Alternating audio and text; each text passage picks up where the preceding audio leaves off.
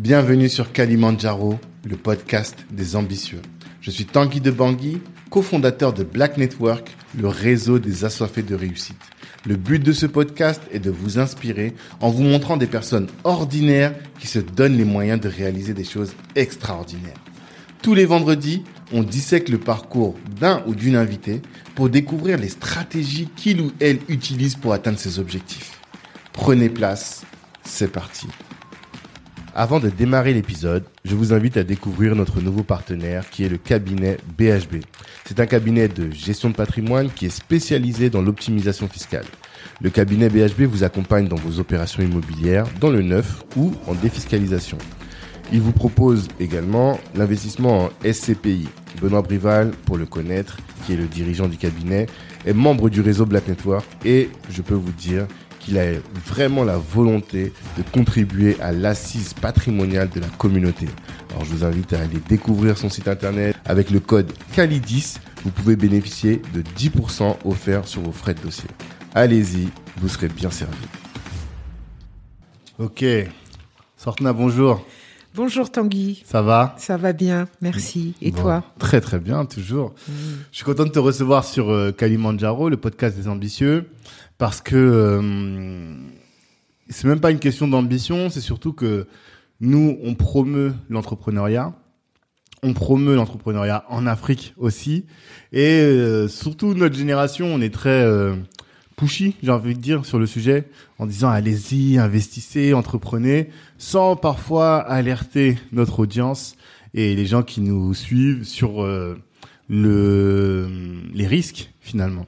Et toi, tu as fait le choix d'entreprendre en Afrique et euh, tu as vécu des difficultés dont tu vas nous parler aujourd'hui et qui vont nous permettre à chacun de d'y aller le de manière éclairée au moins, c'est ça.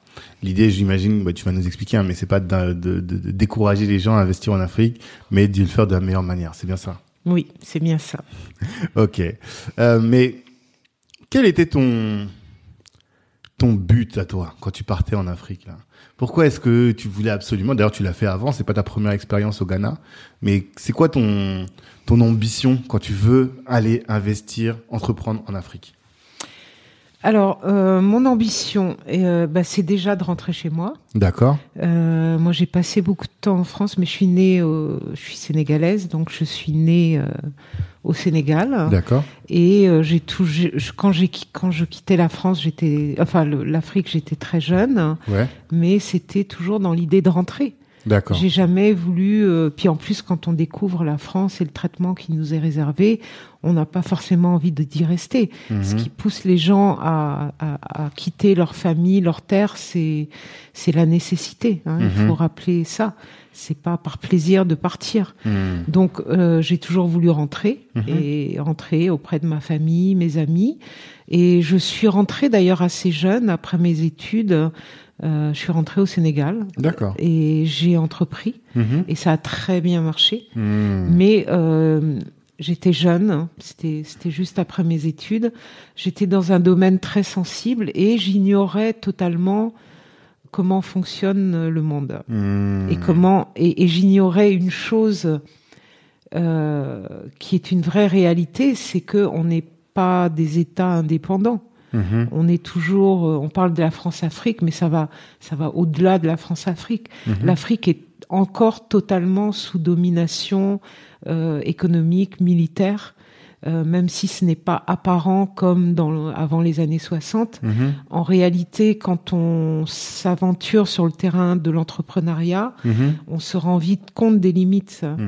Donc moi, j'ai dans un premier temps monté une, une grosse agence de de communication au Sénégal euh, et un institut de recherche marketing, études et sondages.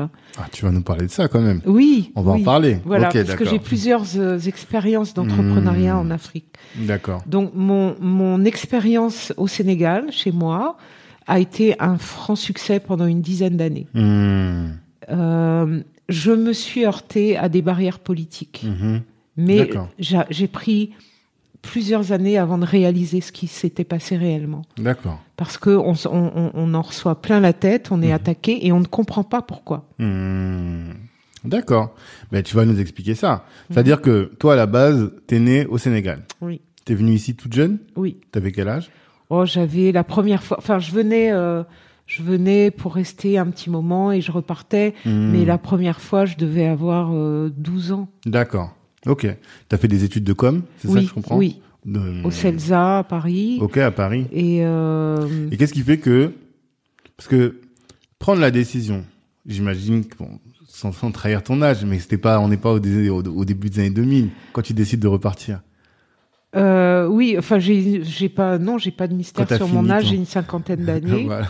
D'accord. Euh, Donc quand tu finis le, les études, oui, on est dans les années 90. Oui. Qu'est-ce qui te décide, toi, à rentrer au Sénégal? Parce qu'aujourd'hui, c'est à la mode, mais en 80, dans les années 90, ça Bah, n'était parce pas que du c'est tout. chez moi, tout simplement. D'accord. Que j'y ai toute ma famille, mes amis, Hmm. euh, et que j'ai pas d'attache particulière ici, et Hmm.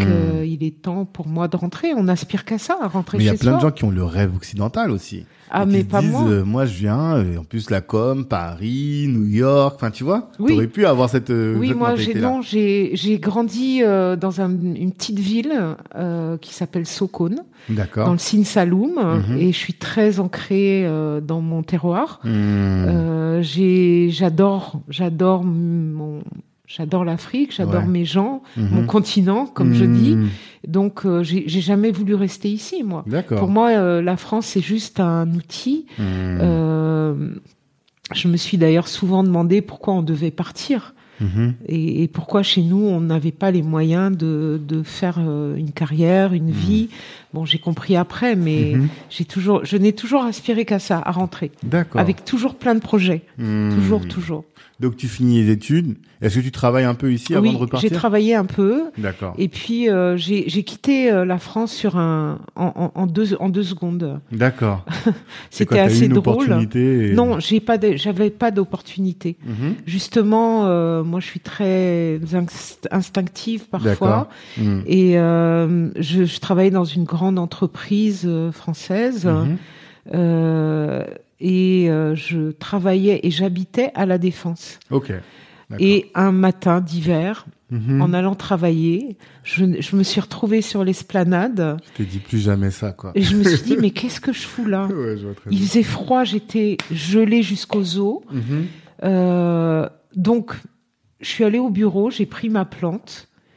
Et le soir, je savais que c'était la dernière fois que j'y mettais les pieds. T'es plus revenu. La semaine d'après, j'étais à Dakar. D'accord. Et je n'y suis, je ne suis revenue en France qu'un an et demi après. Mhm. C'est-à-dire que je suis passée- partie en laissant mon appartement, Mhm. mes affaires. Euh, il fallait que je sur un rentre. coup de tête, quoi. Un coup de tête. D'accord. Que j'ai j'ai jamais regretté d'ailleurs, Mhm. parce que petit à petit, j'ai j'ai trouvé l'opportunité d'avoir un local. Euh, je voulais monter cette agence de communication. Alors attends, parce que Oui. on va y aller petit à petit. Justement. D'accord. Donc, t'es à la défense, tu te dis bon, j'ai pas ma place ici, Mm. je rentre. Tu prends ta plante, tu, là tu prends ton billet, j'imagine, Oui. et tu rentres à Dakar.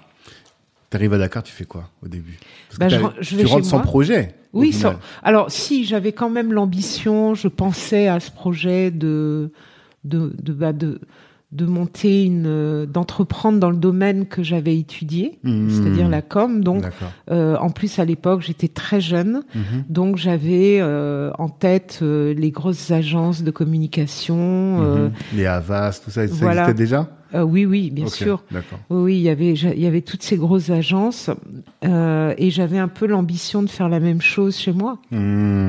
Ok, d'accord. Euh, Et quand tu donc quand tu rentres, tu te dis je vais créer le Havas de Dakar, quoi. Alors non, Peut-être moi j'avais une ambition plus modeste parce que euh, à l'époque euh, c'était la fin de ce qu'on appelait au, au Sénégal la SPT, euh, qui était une agence de communication d'État Ok. et qui faisait à peu près toute la production euh, audiovisuelle, euh, Mhm. qui faisait la, la- les pubs pour les entreprises de la place. Euh, et puis la, la SPT venait juste d'être liquidée. en fait. D'accord. Donc ça laissait la place aux opérateurs euh, privés. Hmm, Et il y avait déjà sur place euh, deux agences mhm, assez connues. L'une qui s'appelle euh, McCann, Mhm. McCann Erickson, donc grosse agence internationale, avec une antenne à Dakar qui raflait tous les tous les marchés Coca, euh, Ouais, les grands euh, comptes, quoi. cigarettes, les grands comptes, Mhm. et une petite agence aussi euh, aux mains d'un étranger, donc Mhm. d'un- Français, qui essayait d'avoir qui essayait d'avoir le reste. Et moi, j'ai dit non, il n'y a pas de raison, c'est pas normal. Euh, On est aussi euh, experts, euh, aussi diplômés que ces, gens- que ces gens-là. Mhm. On ne peut pas continuer à leur laisser nos marchés comme ça. Hmm, D'accord. Et donc tu t'es dit la com des Africains aux Africains. Voilà, voilà. Et d'ailleurs, j'ai introduit une nouvelle forme de communication euh, en wolof, euh, où Hmm. on faisait beaucoup de production locale. euh, Mhm. La musique des spots, euh, on la faisait faire par euh, des gens qui sont maintenant devenus célèbres et qui, à l'époque, s'entraînaient dans les dans les garages derrière mon jardin. Et je leur avais Mhm. demandé de faire des des musiques de spots. euh, Hmm. on, on faisait travailler le réseau local Mhm.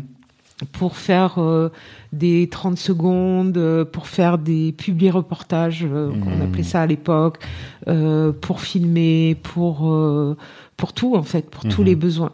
D'accord. Et euh, donc c'était vraiment euh, faire appel aux compétences locales, faire monter les gens en gamme. euh, et, et c'était pas évident à l'époque de Mhm. techniquement de réaliser tout ça. Ça demandait beaucoup de, c'était très très euh, énergivore. Hmm. Mais euh, voilà, on a fait quand même quelques jolies choses. Jolies choses. Mm. Mais comment tu lances l'agence alors? Que tu peux Il fallait un local. Ouais. Alors, j'étais, j'ai, j'ai vite, j'avais un petit peu de sous, enfin un petit peu d'économie, mais pas grand chose. J'ai acheté des, des ordinateurs. Est-ce que tu te souviens de combien t'avais pour lancer? Euh, j'avais peut-être, je sais pas, 2000 euros maximum. Oui. D'accord. Maximum. Hmm. Mais avant les euros. C'était avant les euros? C'était Euh, avant 2002. je m'en, souviens plus D'accord. parce que j'ai un problème avec le temps. Hmm, Pour moi, j'ai, euh, Mhm. voilà, je suis toujours le même âge, toujours dans la même euh, dynamique. La même dynamique. Ok. Euh, dans la même énergie, donc euh, Hmm. oui, peut-être, peut-être bien non, non, il me semble que, c'est- enfin, je sais plus, Hmm. je sais plus. Ce que je sais, c'est que c'était déjà, c'était des francs CFA, Ok. Ouais. ça c'est sûr. parce que moi, la conversion est vite faite. Dès que je mets le pied en Afrique, je suis plus en euros, je suis en francs CFA, donc Euh, j'ai pas investi beaucoup. Mhm. Euh, j'ai été aidée par euh, le, le grand frère d'un ami qui était euh, qui m'a mise en contact avec les gens qu'il fallait Mhm. euh, pour avoir un local. C'est ce qui était important. Donc j'ai Mhm. eu un local assez Mhm. rapidement, extrêmement bien placé sur la place de l'Indépendance, Ok. au-dessus de l'ex euh, agence Air Afrique de Dakar, la compagnie Air Afrique. Ouais. Qui a Donc c'était voilà, Mhm. malheureusement que c'était une adresse prestigieuse. Mhm. Et euh, c'est à peu près tout ce que j'avais, un local et des ordinateurs. Et t'avais pas de réseau encore à ce Aucun réseau. T'es arrivé, euh, t'avais plus tes contacts de quand t'étais petite. Non. En plus, à cet âge-ci, on fait pas vraiment des vrais contacts. Voilà. Donc, euh, sans réseau, un peu d'argent, Voilà. juste de la bonne volonté. La bonne volonté, Hmm. l'envie de bien faire, l'envie de entre guillemets développer mon pays, de Mm. d'être un acteur de son de sa prospérité, Mhm. euh, et puis les copains, les copines quoi. Hmm. Et quand tu quand arrives, tu dis que tu vas faire de la com. La com, pour moi, c'est très large. Et là, tu vois, tu as expliqué un peu tout à l'heure. Est-ce que tu peux expliquer là euh, quel type de com tu voulais faire? Eh bien, euh, ceux ceux que j'ai étudiés, Mhm. euh, de la com produit, de la com institutionnelle. Moi, j'ai fait une, une, une école qui est connue, hein, le Mhm. CELSA. Mhm. Donc j'étais spécialisée. C'est vrai que la communication c'est large. Euh, moi j'ai un profil agence. Mhm. Donc euh, en agence, euh, je fais de la stratégie. Je euh, la, la com c'est en agence c'est il faut souvent être chef d'orchestre Mhm. et pouvoir faire intervenir des prestataires. Mhm. Quelqu'un qui fait toi tu fais de la com. C'est ça. Euh, la, la com c'est très vaste. Ouais. Donc, dans vu du point de vue de l'entreprise, Mhm. la com produit, euh, la publicité. La Mhm. publicité étant une composante du marketing, Mhm. euh, la, la com est c'est- un domaine bien bien Mhm. ciblé avec des objectifs bien ciblés. Mhm. Donc moi j'étais sur ce créneau créneau là Mhm.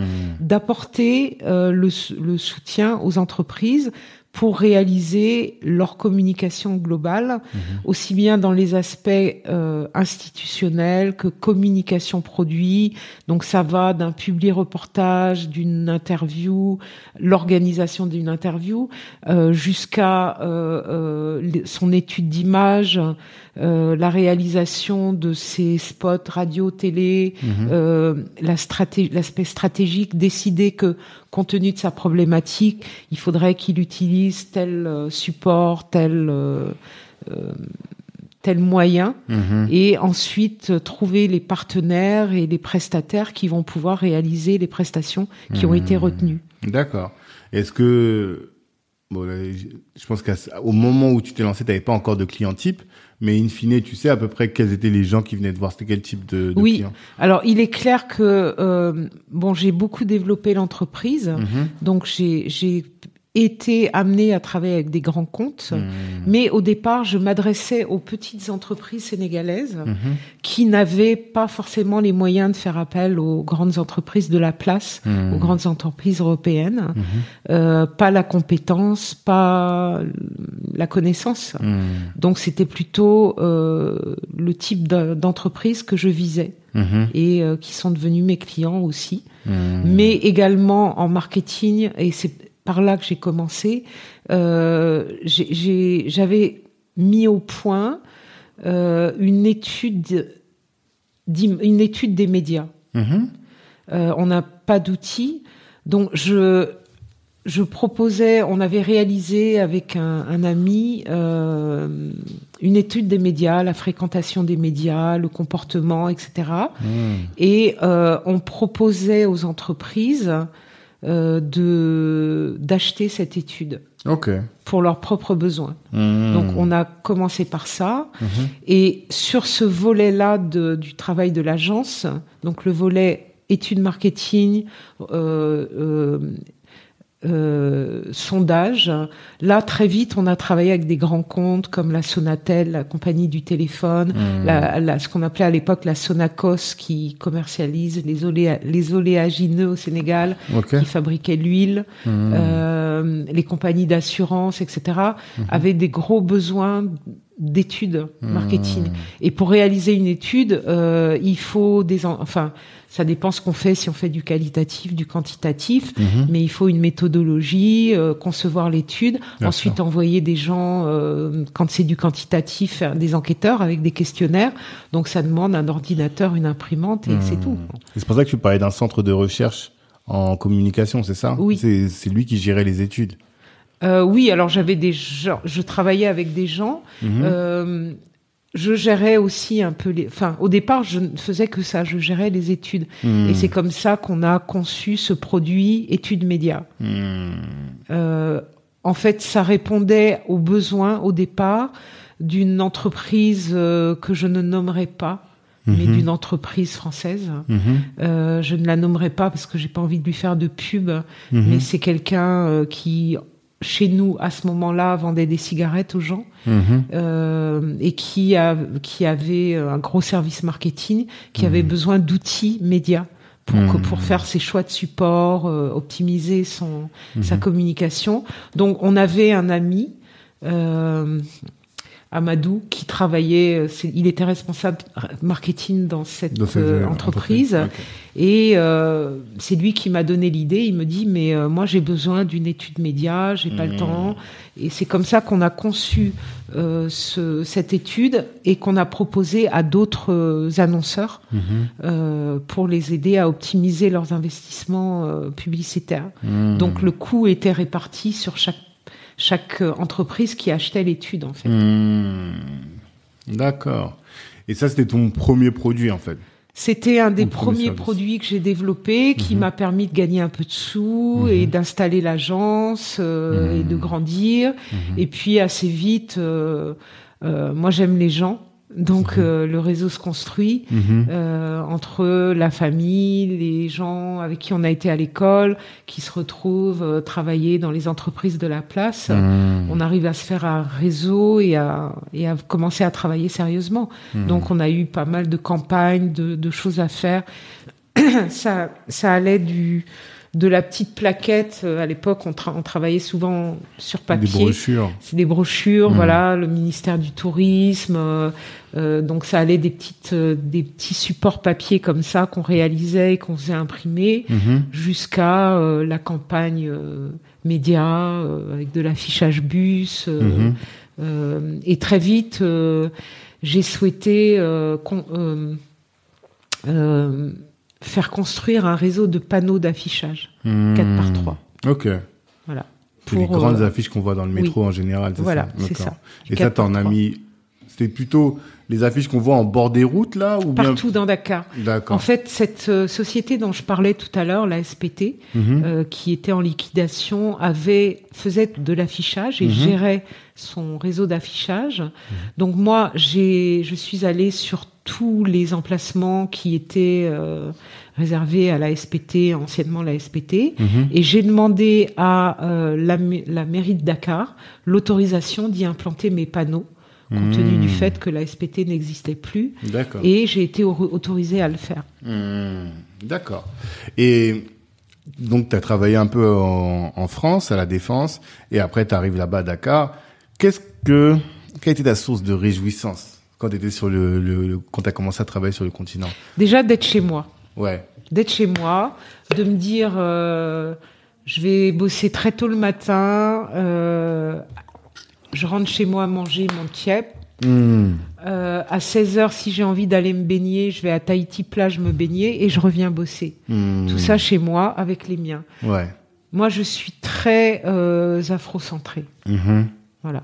Je suis t- extrêmement afrocentrée, donc je m'occupe pas des autres. Mon plaisir, c'est d'être chez moi, Mhm. avec les miens. Et quand je dis chez moi, je parle de tout le continent. Hein. Je Mhm. parle pas du Sénégal en, particu- en Tu te sens bien particulier. partout.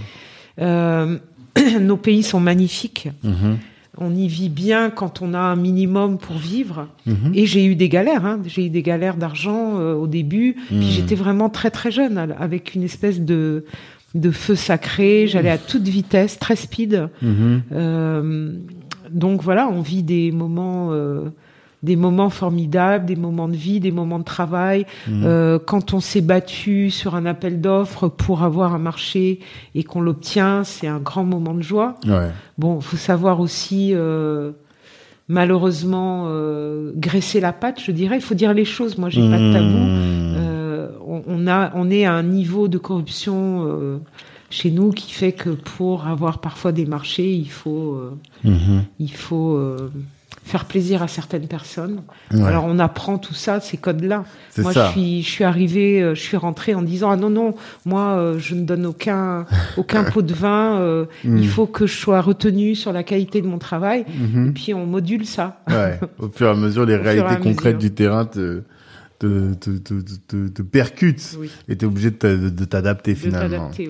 Et sur le sujet sur lequel tu as dû t'adapter, c'est cela. Est-ce que tu as d'autres sujets où tu t'es dit, ah oui, en France, j'étais pas comme ça, mais là, ici. Oui, on apprend, on, on va à l'école du blanc, à Mhm. l'école française, Mhm. où on nous apprend à travailler d'une certaine façon Mhm. et on est dans un paradigme eurocentré.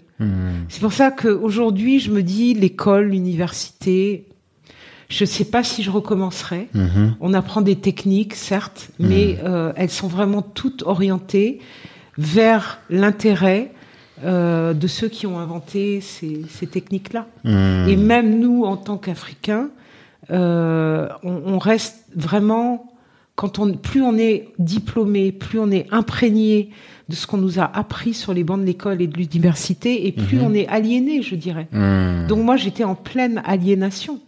Je voulais reproduire chez moi ce qui se faisait ici. Mhm. Erreur, Ouais. erreur.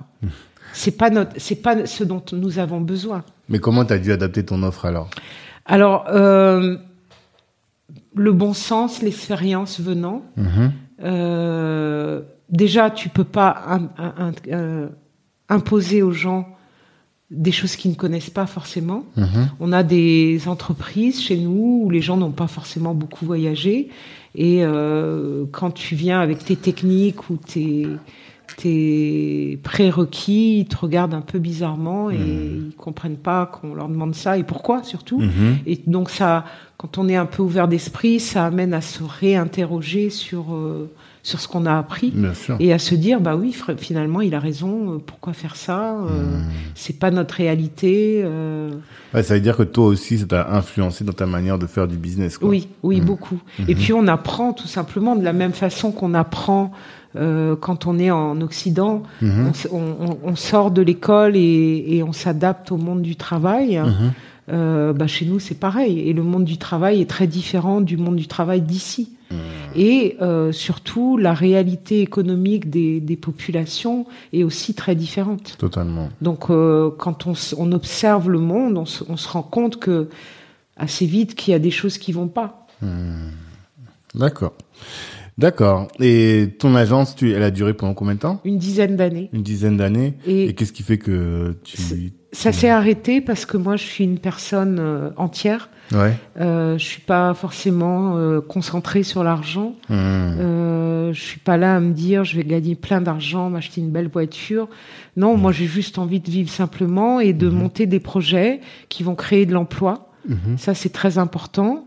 Euh, qui des projets qui vont être pérennes et surtout des projets qui vont euh, oui entre guillemets développer, qui vont faire en sorte qu'on va être qu'on va être autonome Mhm. qu'on va être autodéterminé. L'Afrique regorge de talents, de richesses, et j'ai toujours du mal à comprendre pourquoi on importe, on importe tout ce qu'on mange, ce qu'on ce qu'on ce qu'on porte, Mhm. euh, les, les techniques, alors qu'on est tout à fait, on est toute une diaspora qui fait, qui, on- nous faisons nos études à l'étranger, on est tout à fait Mhm. capable de rentrer chez nous Mhm. et, et, et d'app- d'apporter de façon modulée ce qu'on a appris dehors. Et hum, donc ça, c'est- tu, tu disais, tu t'en, en fait, c'est la valeur que tu voyais dans le dans le continent et que tu n'as hum, que tu retrouvais pas finalement. Les gens, eux, avec lesquels tu travaillais, eux, est-ce qu'ils étaient, ils utilisaient uniquement les techniques euh, occidentales? Ou bien est-ce que tu as ressenti aussi ce besoin-là de euh, de travailler de manière euh, entre guillemets authentique, tu vois? Alors Surtout au Sénégal où on parle beaucoup de wolof ou oui, ouais. euh, alors pff, surtout à l'époque parce que les choses ont beaucoup évolué depuis. Mais à l'époque où moi je suis rentrée, les choses étaient très différentes. Mhm. Donc on était, euh, on nous avait successivement vendu Mhm. euh, d'ab- d'abord l'indépendance. Ouais.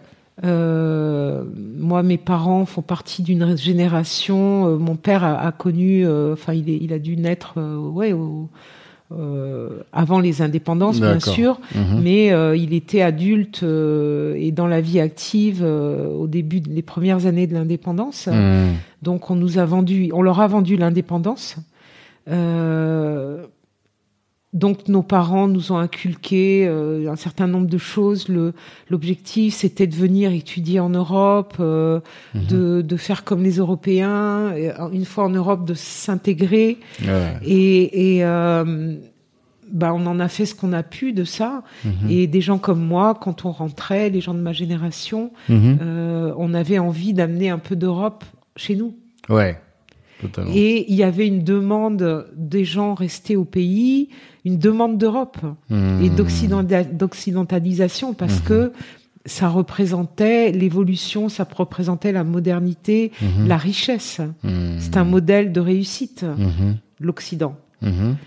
Et puis, euh, bon, le Sénégalais, on aime bien quand même nos choses. Ouais. Ouais, on est attaché euh, à notre langue, à la façon dont on s'habille. euh, Mhm. Donc, on, on se retrouve vite quand même dans nos, dans nos choses à nous Mhm. et on, on passe notre temps à, à adapter en fait. D'accord. Mais euh, moi, je suis quelqu'un d'entière, puis j'essaye de, de réfléchir et euh, très vite, euh, comme dans ce que je fais aujourd'hui, mon engagement personnel euh, À rattraper. euh, a rattrapé mmh. euh, le, le- le parcours prof- professionnel. mhm. Donc j'ai commencé à travailler dans, au sein de l'agence qui Mhm. s'appelait Équation. Ok. Euh, j'ai commencé à travailler sur les céréales locales. Et c'est une question de bon sens. On se dit, mais pourquoi acheter du couscous marocain?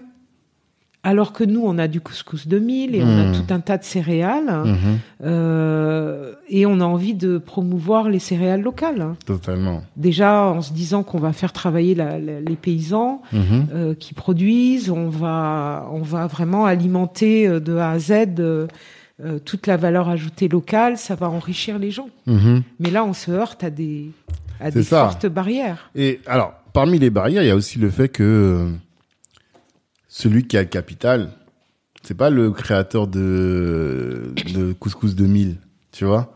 Et donc finalement, c'est difficile de faire vivre une économie en se basant sur ce type de, de clientèle, non? Est-ce que ça, tu l'as ressenti? Euh, pas vraiment, puis j'avais pas cette analyse-là à l'époque, Hmm, parce que là encore, c'est une question de paradigme. Tu parles de capital, Mhm, euh, je pense que c'est pas ça notre enjeu.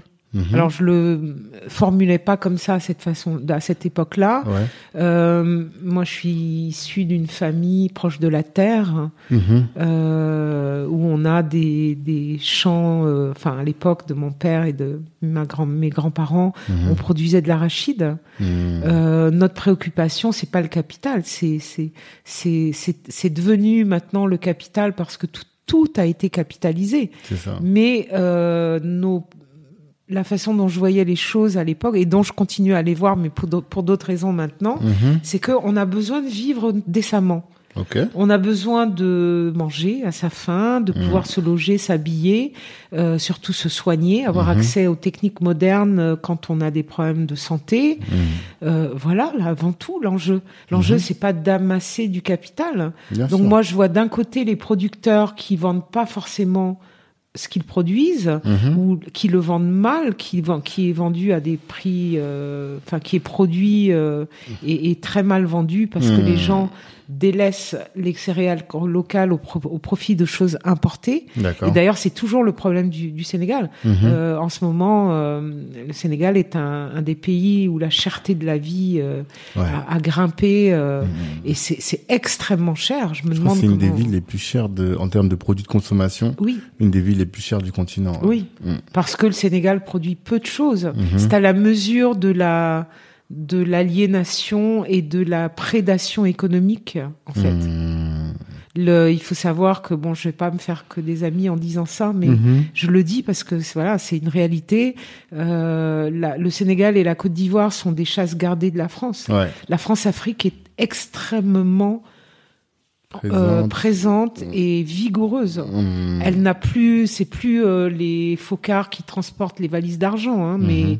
c'est autrement plus élaboré et pardon et euh, euh, la France euh, est en train de mettre en place des, des choses pour pour perpét- perpétrer et sophistiquer cette France-Afrique. Mm. Par exemple, le gouvernement français qui euh, a débloqué du capital justement Mhm. pour euh, financer des entrepreneurs et entrepreneuses euh, africains ou de la diaspora qui souhaitent investir en Afrique Mhm. et euh, par là même pénétrer l'économie. Ouais. C'est-à-dire qu'ils se, ils se, ils se servent de nous un peu comme des chevals de des chevaux de Chevaux de Troie Troie. Mm. pour pénétrer, investir, tout en gardant le contrôle sur ces entreprises.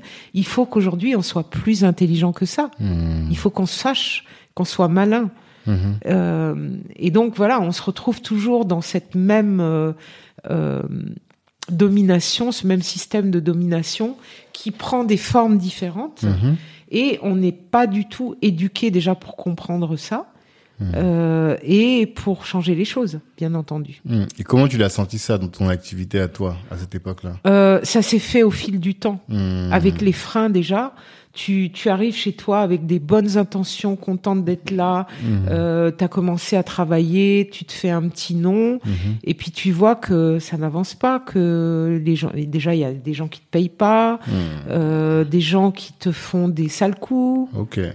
Euh, et puis euh, moi j'ai eu des gros problèmes. Mhm. J'ai eu des gros gros problèmes euh, quand j'ai justement commencé à travailler avec ce réseau de panneaux. Mhm. Donc petit à petit, j'ai pu autofinancer parce que moi je demande pas de- d'argent aux banques. hein. J'ai Mhm. quand même j'avais une- une espèce d'intuition qui me euh, montrait que pour financer mes projets, il fallait pas que je m'adresse aux banques. Euh, je voyais, j'avais pas d'exemple qui fonctionnait.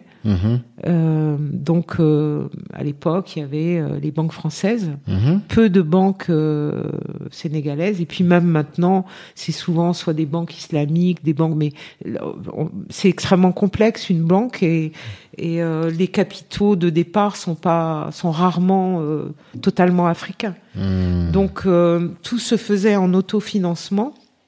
Donc, j'ai pu euh, financer des petit à petit un bon réseau de panneaux et mhm. commencer à à vendre des campagnes. Mhm. Euh, J'avais aussi là, c'est là qu'est m'est venue l'ambition vraiment panafricaine mhm. d'implanter des réseaux comme ça dans toute la, on appelait ça la sous-région à l'époque, mais toute l'Afrique de l'Ouest en fait, de pouvoir proposer à un annonceur une campagne, euh, voilà, sur toute ah, la... sur différents différentes zones géographiques. Voilà, mais euh, au même moment dire, ben voilà, vous savez, 100 panneaux à Dakar, 100, à Abidjan, 100 à, à Lomé, au, au, à Cotonou, hmm. à Bamako, etc. Donc j'avais commencé à voyager dans ces capitales africaines pour mhm. voir comment euh, faire la même chose. pardon comment faire la même chose partout ailleurs, en hmm. Afrique. Mais alors, ouais, on peut faire une pause. on peut faire une pause. Oui, ouais, bien sûr. J'ai besoin de m'éclaircir là. Ah, vas-y, vas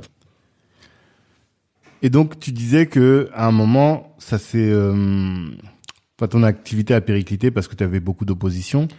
Qu'est-ce que tu as fait? Oui, alors l'opposition principale est venue de ce réseau de panneaux. C'était trop visible. Ok. Euh, c'était à l'époque. Euh, euh, bah, il y a des choses qui se mettent en place dans nos pays euh, mhm. sur le plan politique, des pans entiers qui sont récupérés. Mhm. Et moi, j'étais dans un domaine très sensible, la communication. Et je commençais à être connue pour être une rebelle. On m'appelait la rebelle à l'époque. Ah ouais? Ah oui. D'accord. Oui, oui, euh, parce que je faisais la toujours la promotion de nos de nos choses. Euh, ah, rebelle dans ce sens-là. dans ce sens-là, oui. Euh, J'étais pas conforme à ce qu'on attendait. Hmm. Il suffisait pas de me dire tiens, prends tant de millions et ferme ta bouche. Hmm. C'était pas ça mon combat. Hmm, euh, donc ça gêne et je commençais à être connue pour ça. Euh, à partir du moment où l'agence avait un réseau de panneaux, tout était possible. Ouais. Euh, je pouvais tout à fait, euh, les gens pouvaient se réveiller un matin et voir partout dans Dakar des 4 par 3 disant mmh. euh, mmh. La, euh, à bas la France ouais. ou la France dehors, enfin mmh. ce genre de choses. j'ai d'ailleurs été contactée par l'ambassade de France parce que j'ai collaboré avec un frère qui, sénégalais qui a fait ses, ses, études de journalisme en France, qui est rentré au Sénégal et qui avait monté un journal qui, qui s'appelait Dakar Soir à l'époque. Donc on commençait à collaborer. On a été convoqués quasiment par les Français tous les deux pour euh, euh, justifier. Euh, alors, on n'est pas allé, hein, bien entendu, hmm. mais euh, sous prétexte de nous inviter à leur fête du 14 juillet, mhm. on nous a invités avec forte recommandation d'y aller. Bien sûr, on n'y est pas allé, on n'y est pas allé, mais on s'opposait un peu trop ouvertement à, à, la politique de la France au Sénégal, à l'investissement des secteurs de, de, de, de, l'économie. Mhm. Et donc, on m'a on m'a fait des problèmes par rapport à ce panneau, surtout tant que j'étais encore euh, que dans la, communication produit, euh, les, la promotion des entreprises, ça allait à peu près, mais mhm. ce réseau, ben, qui était en plus très convoité, mhm. euh, parce que c'était, il y avait un grand enjeu à l'époque au Sénégal, c'était vraiment l'implantation d'énormément de panneaux, mhm. donc il y avait une concurrence et bon, il y a eu des choses qui ont été qui ont été faites à l'époque, il n'y avait pas encore d'imprimerie capable d'imprimer des, des, affiches assez grandes pour couvrir les 4 par 3. Mhm. Donc un jour, alors que je me rendais à, Paris pour, euh, pour faire fabriquer des, affiches pour un, de, nos clients, mhm. je me rappelle la biscuiterie de Médina à Dakar, euh, bah, j'ai été sortie de l'avion, j'étais arrêtée. Et j'ai été amenée au commissariat central. Euh, ah, là-bas, à Dakar À Dakar, oui. Ok, euh, littéralement. Littéralement, oui. Et hmm. c'est extrêmement euh, choquant. Mhm. J'étais une jeune femme. euh, euh, donc je suis restée, on m'a mise dans un bureau, on m'a enfermée dans un bureau. Et euh, je suis restée deux jours là-bas jusqu'à ce que je demande à sortir pour aller me rafraîchir. Et j'ai vu dans le commissariat euh, quelqu'un qui fréquentait la maison de, mes, de ma famille. Mhm. Donc je lui ai crié de vite, vite, vite aller chercher ma tante. Mhm. Euh, et euh, bon, elle est venue euh, une heure après et Ils j'ai été sorti. libérée. Ils m'ont sorti. Ah ouais. Mais euh, voilà, parce que quelqu'un avait été payé. je crois que c'était le, d'ailleurs, le syndic de la SPT. Euh, je sais pas si je peux donner un nom, mais euh, Ça va t'attirer des problèmes. je sais pas, je m'en fiche. Mhm. ok. Ok, bon, je le donne pas. Ouais, c'est pas Mais euh, voilà, s'il y avait un syndic de la SPT, euh, Mhm. si jamais il écoute un jour ce podcast, il se reconnaîtra. Mhm. C'est les gens qui trahissent en fait, c'est les Ouais. Sankara, c'est les mains qui assassinent. Mhm. Les patriotes, c'est les mains qui assassinent les gens qui essayent de sortir du joug colonial. Mhm. C'est, D'accord. c'est, c'est- ils font, il fait partie de ces gens-là, Mhm. comme beaucoup de chefs d'Afrique, d'État africains aujourd'hui. Mhm. Quand euh, un, un pays devrait chérir sa diaspora, Normalement. Mais on est, j'ai l'impression hein, que la diaspora est toujours perçue comme étant euh, un, un danger dans tous les pays d'Afrique. Alors oui, il y a, il y a un double, il y a, il y a, il y a plusieurs sentiments Mm. à l'égard de la diaspora qui rentrent. Alors il y a plusieurs diasporas Mhm. aussi. Il y a la diaspora historique, Mhm. euh, donc les gens euh, dont les ancêtres ont été kidnappés, esclavagisés, Déporté. déportés Mhm. et qui font un retour vers la terre-mère. Ouais. Donc, il y a cette diaspora-là qui va représenter aux yeux des gens, de la population, une manne, Mhm. une manne de d'argent euh, ou des gens à arnaquer. Ouais. Il faut le dire, parce qu'il faut aussi faire notre mea culpa. Euh, L'Afrique d'aujourd'hui est quand même très très euh, pervertie. Mhm.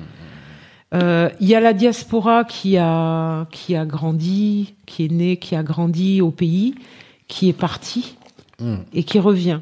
Ouais. Alors, nous, on n'est pas très bien perçus parce Mhm. que on a à la fois, on est, on, on suscite des convoitises Mhm. et les gens sur place veulent croire qu'on est riche et que notre richesse ne s'arrête jamais. Mhm. Mais en plus, il y a une jalousie Mhm. parce que on est allés ensemble à l'école et ils se Mhm. disent pourquoi elle ou lui et pourquoi pas moi. Totalement. Il y a une jalousie euh, qui est très très présente. Mhm. Donc c'est pas évident et c'est pour ça qu'il est important quand on rentre d'avoir soit une famille coopérative, ce qui est rarement le cas, soit euh, des amis, un petit réseau, même s'il est petit, mais un réseau de gens avec qui on sait qu'on aura des rapports euh, sains, Mhm. qui seront pas basés sur l'intérêt, euh, qu'il y aura pas d'arnaque, on a des intérêts et des liens et- liés communs et Mhm. c'est très important d'avoir ça. D'accord. D'accord. Et quand tu vois tout ça, tu dis bon, il faut que tu rentres. C'est ça? Tu reviens en France, enfin que tu rentres, que tu non, partes. pas du tout. Ah, Pas du d'accord. tout. Je suis revenue en France un peu contrainte et forcée D'accord. parce que euh, voilà, on a commencé à m'attaquer par rapport à ce réseau de panneaux. Euh, Il y a eu cette euh, incarcération sans Mhm. raison.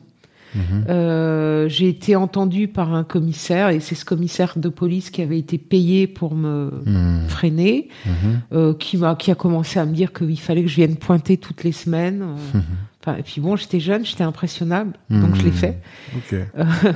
Et puis ensuite, bon, ma famille s'en est mêlée. euh, mon oncle, qui était un, un écrivain, qui Mhm. s'appelait Abdou Antaka, euh, m'a demandé de venir à la maison, m'a protégé. Donc euh, euh, voilà, ça s'est calmé un peu. Mais je suis tombée malade. Mhm. euh, alors que euh, j'avais été obligée de, de fermer l'agence. Mhm.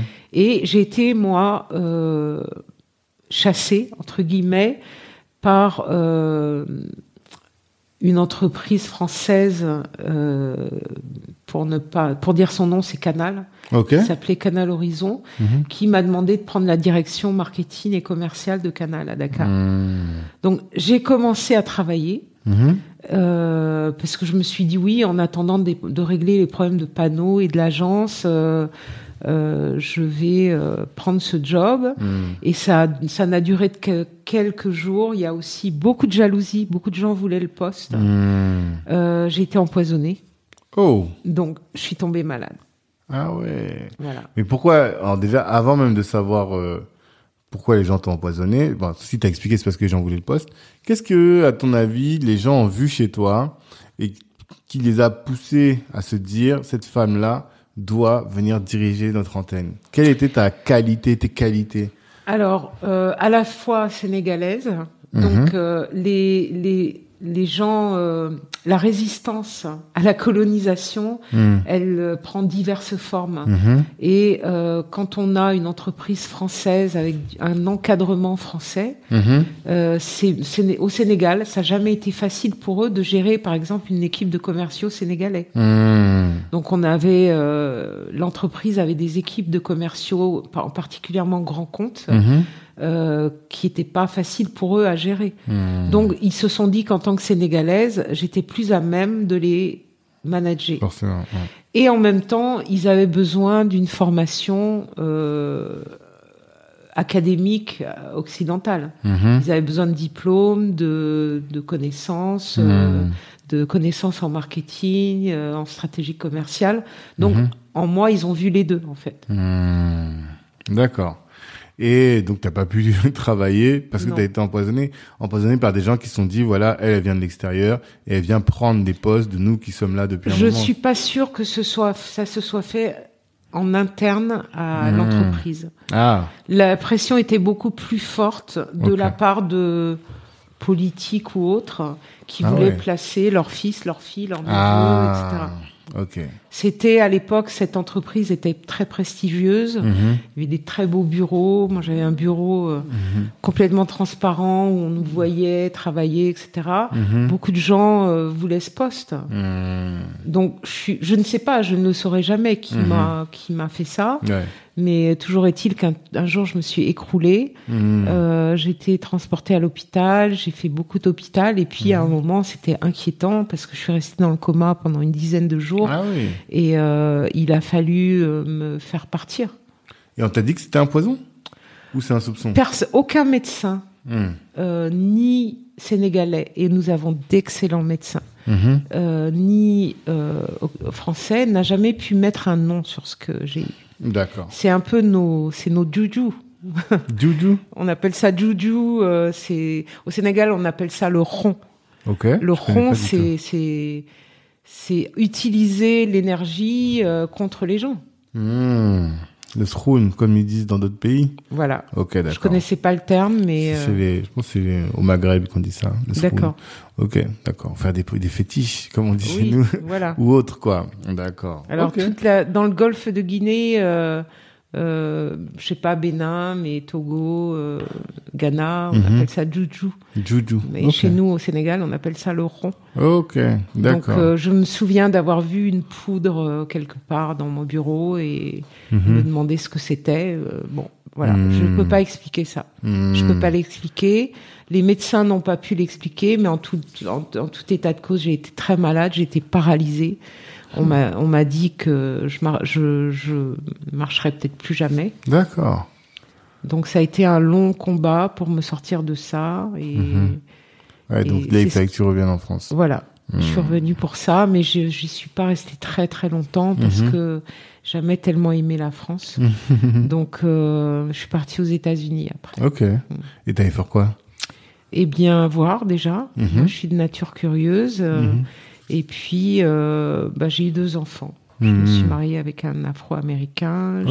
J'ai- eu mes enfants euh, Là-bas aux aux États-Unis États-Unis, Ok. mon fils à Miami et ma fille au Canada, à Vancouver. Ok. Et on est souvent en train de aduler, presque, peut-être le mot est fort, mais de regarder avec beaucoup d'admiration la communauté noire aux États-Unis. Euh, toi qui as les yeux bien ouverts et qui, a, qui les a fréquentés, quel est ton regard sur euh, la communauté noire là-bas? Alors, dès qu'il s'agit de ma communauté, j'ai beaucoup d'amour et beaucoup de euh, d'indulgence parce que notre histoire est lourde. Mhm. Leur histoire est lourde. Mais euh, je pense qu'aujourd'hui, nous n'avons aucun intérêt à regarder vers eux, D'accord. à part une minorité. Mhm. Pour moi, euh, bon, moi c'est c'est moi, hein, c'est c'est moi, c'est mon avis. Euh, Il n'y aura jamais de salut pour nous en dehors de chez nous. J'ai- Je pense, je suis persuadée que euh, le combat contre le racisme est un faux combat. Ok. Ça ne sert à rien. Et c'est et d'ailleurs moi je, je m'en fous du racisme. Mhm. Si quelqu'un m'aime pas, il m'aime pas, c'est son droit. Je- euh, L'asiatique se fout du racisme. Mhm. Il a une place économique, qu'on l'aime ou qu'on l'aime pas, il, il gagne son argent et, et, euh, il a sa terre, euh, Mhm. voilà. Donc Mhm. euh, tous ces combats là sur lesquels sont les Afro-Américains, Mhm. euh, combat pour l'intégration, combat contre le racisme, moi j'estime que ce ne sont pas nos combats et ce ne sont pas leurs combats non plus. Non plus. Ils ont subi tellement de violences Mhm. au fil des, des ans et des siècles Mhm. euh, qui sont souvent devenus, euh, ils ont souvent, ils se sont beaucoup imprégnés de cette férocité. Mhm. Donc euh, euh, il y a La beaucoup de violence férocité du dominant, tu veux dire du dominant. Ouais. ouais. Le yovoda, comme on dit. La férocité blanche. Mhm. Ouais, ils sont très imprégnés de ça. Mhm. Alors il y a un certain nombre de gens qui, comme tout un chacun, hein, d'où qu'on vienne, quand, quand on est d'origine africaine, Mhm. on fait des parcours d'éveil. Mhm. Donc il y a, y ils en sont assez loin dans la découverte de, de leurs origines, Mhm. euh, enfin la recherche en tout cas, et, et leur l'histoire africaine. Mhm. Ils, ils connaissent très bien la communauté éduquée entre guillemets et qui s'y intéresse connaissent très bien les ouvrages de Anta Diop, euh, Obenga, etc. Mhm. Euh, ils sont allés très loin là-dedans, mais ils ont beaucoup de mal à le mettre en application. C'est-à-dire que moi, je pense qu'à un moment de son parcours d'éveil, Ouais. Normalement, si on est bien éveillé, si on est arrivé au bout, on rentre. Mhm. Où qu'on aille en Afrique, on rentre. Parce qu'on se rend compte parce que on n'a rien à faire chez les autres. Mais t'as employé ce mot à plusieurs, cette expression à plusieurs reprises. Le parcours d'éveil. Oui. Qu'est-ce que c'est? Alors, c'est réaliser qui on est, d'où on vient, Mhm. et comment est organisé le monde. D'accord. Et ça, ça ne concerne pas que les Africains. Mhm. Euh, les, les, les Occidentaux euh, parlent de, de gens woke. euh, alors woke, non, woke c'est encore autre chose, Mm. mais euh, de gens conscients, de gens éveillés, parce que euh, on est dans une immense manipulation Mhm. euh, qui, qui est mondiale en fait. Il y a un dominant aujourd'hui dans le monde qui est occidental. Ouais. C'est le dollar, c'est l'Amérique. Et l'Amérique, c'est qui? C'est des Européens. Mhm. Les- on dit l'Amérique, mais l'Amérique, c'est, c'est, ce ne sont rien que des. C'est un. Les Européens qui ont immigré, quoi. Ben voilà, et Oui, qui oui, ont conquis des territoires. Déjà, faut le comprendre. C'est vrai. Euh, faut comprendre ça. Il faut Mhm. comprendre l'histoire. Le, la domination des peuples de la terre. Mhm. Euh, les Asiatiques sont pas, se sont pas trop laissés dominer, mais Mhm. l'Afrique a été laminée et depuis bien plus longtemps, parce Mhm. qu'il y a eu l'invasion euh, arabo-musulmane, Mhm. euh, qui est bien antérieure à l'invasion euh, Occidentale. occidentale, Mhm. qui, a- qui, qui s'est faite sur 400-500 ans, Mhm. euh, mais je dirais avec un, un peu de... de euh, enfin, en rigolant que ça n'a duré que 500 ans, mais Mhm. bon, voilà, l'invasion arabo-musulmane a fait aussi de gros dégâts, Mhm. qui elle nous a éloignés de ce que nous sommes Mhm. euh, à la base en, en termes d'organisation euh, socioculturelle, de spiritualité, etc. Euh, mais c'est ça le parcours d'éveil, c'est de connaître et comprendre ça et euh, comprendre aussi les enjeux stratégiques aujourd'hui chez nous, la place qui nous est réservée chez les autres. Mhm. Bon, ça, il n'y a pas besoin de euh, faire tellement de parcours pour s'en rendre compte. hein. Mhm. On, on subit tous le On racisme au quotidien. euh, Mhm. au quotidien. En fait, au-delà, les Français ont coutume de dire ah mais il n'y a pas de racisme en France. Et ça, c'est les c'est les Français qui le disent. Français blancs. Parce que bon, Français, pour moi, vraiment, c'est des blancs. Euh, moi, j'ai une nationalité française, mais tout le monde voit bien que je suis pas française. Mhm. Euh, ces histoires de pays, même chez nous, euh, une nationalité sénégalaise, ça veut dire quoi? On, on- on fait partie de l'empire du Mali à la base. Ouais. Les, les, les pays n'existaient pas. Ces pays tels qu'on les connaît chez nous n'existaient pas. Il y avait Mhm. des empires. Il n'y avait Mhm. pas ce genre de frontières. L'Afrique a été partagée le- à Berlin. Mhm. Euh, c'est là où sont nés euh, Sénégal, euh, Centrafrique, Congo. Euh. Ils ont même divisé le Congo en des, des- des découpages fantaisistes au gré de leurs intérêts. Euh, faut, faut bien se rendre compte de tout ça, il faut bien réaliser tout ça. Tout ça fait partie de ce que j'appelle le parcours, parcours d'éveil. Mmh. réaliser comment est le monde, Mhm. et que finalement, que ce soit chez nous ou chez les autres, Mhm. nous on est toujours les perdants en fait. On devient des exécutants. Totalement. On ne s'auto-détermine pas, on ne choisit pas. euh, et euh, ce que j'appelle ce parcours d'éveil, c'est que euh, au départ, Mhm. une personne noire, où qu'elle vive, elle va naître, tu vas naître en Afrique, tu vas, bah, y a rien ne te paraît suspect, tout le monde est comme toi autour de toi. Mhm. Et puis euh, un jour, tu découvres euh, à travers la télé, les médias, euh, qu'il y a d'autres gens ailleurs. Mhm. Et puis tu découvres qu'ils vivent mieux que toi. C'est ça. Et tu, tu te demandes pourquoi. Mhm. Et là, on te parle euh, colonisation, esclavage, etc. Tu te dis, mais c'est fini ça normalement. Pourquoi ça n'avance pas? Et là, tu commences à ouvrir les, les yeux. Et là, il y a une phase de colère qui arrive. Mhm. On- moi, je connais plein de gens qui sont en colère parce que cette phase de découverte de la domination, elle peut durer des années chez certains. Et là, les gens sont en colère. Ils ont des réactions violentes. Mhm. Et puis, euh, on se dit comment changer ça. On avance dans le parcours d'éveil et on, on- on entrevoit les possibilités de poser des actes pour changer les choses. Euh, et puis on voit que ça va très loin, jusqu'au conditionnement, jusqu'à la spiritualité. Donc c'est tout ça que j'appelle le parcours d'éveil. Ok. Et je dirais que plus on avance dans son parcours d'éveil et plus on se dit, on réalise qu'en fait on n'a rien à faire hors d'Afrique aujourd'hui. Mhm. Alors moi je dis pas que tout le monde doit rentrer, hein, et je, je le, chacun est libre de faire ce qu'il veut. Et je- Garden, elle disait pas non plus d'ailleurs. voilà. Et, et, euh, on a on a chacun notre rôle à jouer. Euh, quand on voit certaines communautés qui n'ont un pays que depuis 1947, Mhm. pour pas les nommer, ils n'avaient pas de pays. Mhm. Ça leur a pas, ça les a pas empêchés de s'organiser de façon très efficace. Totalement. Donc c'est pour ça que notre enjeu, c'est quand même de nous ancrer à notre terre d'origine, Mhm. au lieu d'aller revendiquer des terres qui ne sont pas les nôtres, Mhm. et de travailler en fonction tout, où on veut, d'où on veut, mais il faut s'ancrer à notre terre. On Parce peut que- s'organiser dans la diaspora, c'est ça que tu veux dire Oui, Mais toujours à partir de cette base-là. oui. C'est indispensable. Si on comprend pas ça, Mhm. euh, il faut comprendre que sans une Afrique libérée et forte, aucun homme noir, aucune femme noire ne sera respecté, ne, s- ne, ne, ne sera prospère. Mhm. Ça passe par là, c'est presque mystique.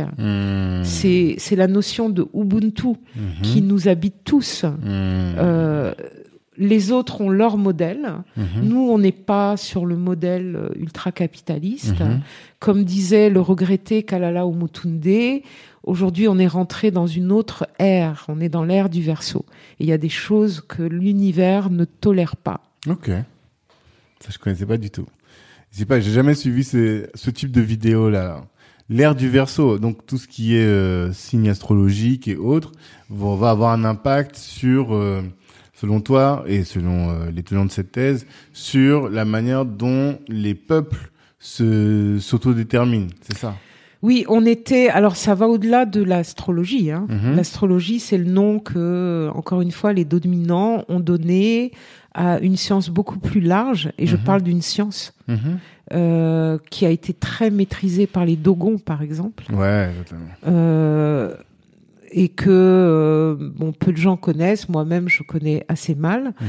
alors on l'appelle euh, l'ère du verso mais euh, je sais pas comment ça, ça s'appelle dans les langues euh, les Mhm. différentes langues en bamanan ou en soninké ou Mhm. peu importe Euh, mais euh, l'esprit est là le, le principe est là on a changé d'air Mhm. on était dans l'ère du poisson, me Mhm. semble-t-il, et on est maintenant depuis à peu près les années euh, 2020, me semble-t-il, ou peut-être un peu avant, je sais plus.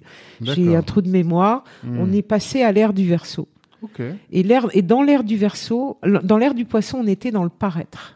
Mhm. Dans l'ère du verso, on est dans l'ère du de l'être, de l'incarnation. Et c'est là où nous, les Africains, on reprend notre rôle. Ok. On reprend notre paradigme. Je suis en train de Parce que- sur. euh, Il y a même une tout un chapitre sur euh, dans Wikipédia là-dessus quoi.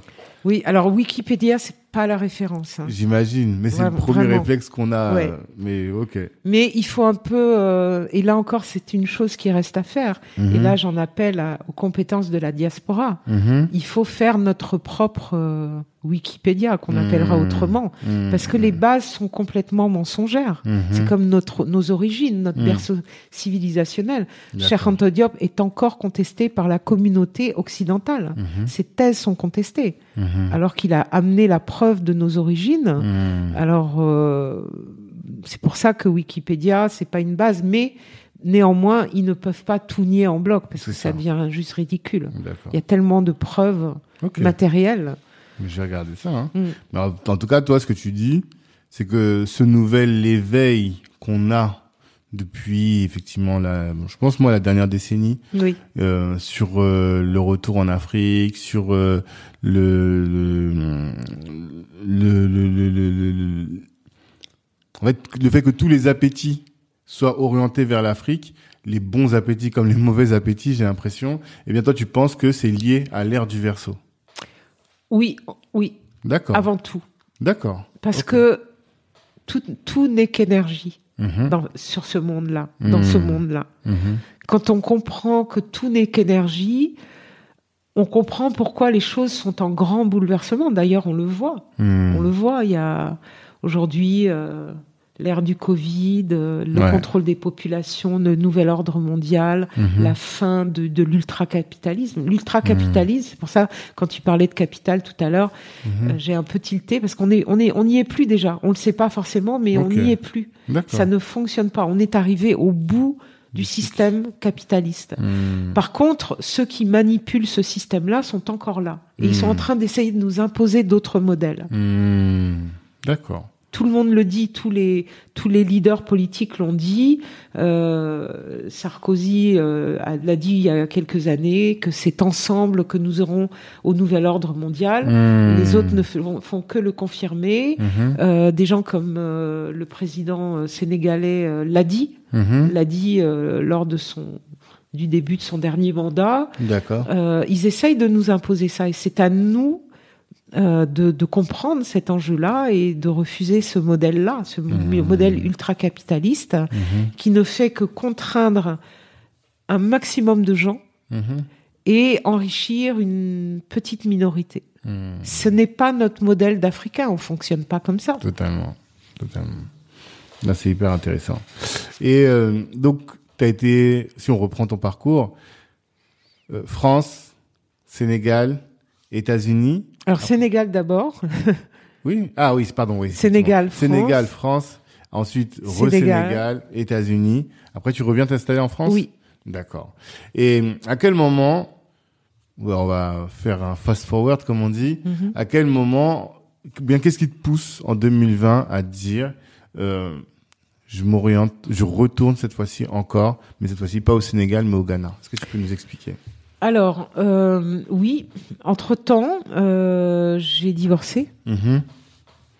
Euh, et puis mes, ma vie familiale a fait que euh, voilà, il s'est passé beaucoup de choses et euh, c'était compliqué avec. On parlait tout à l'heure des Afro-Américains. C'était Mhm. compliqué avec le père de mes enfants Mhm. qui n'avait pas forcément envie d'aller vivre en Afrique et moi je ne Mhm. conçois pas de vivre hors d'Afrique. Donc c'était un- une chose qui nous séparait.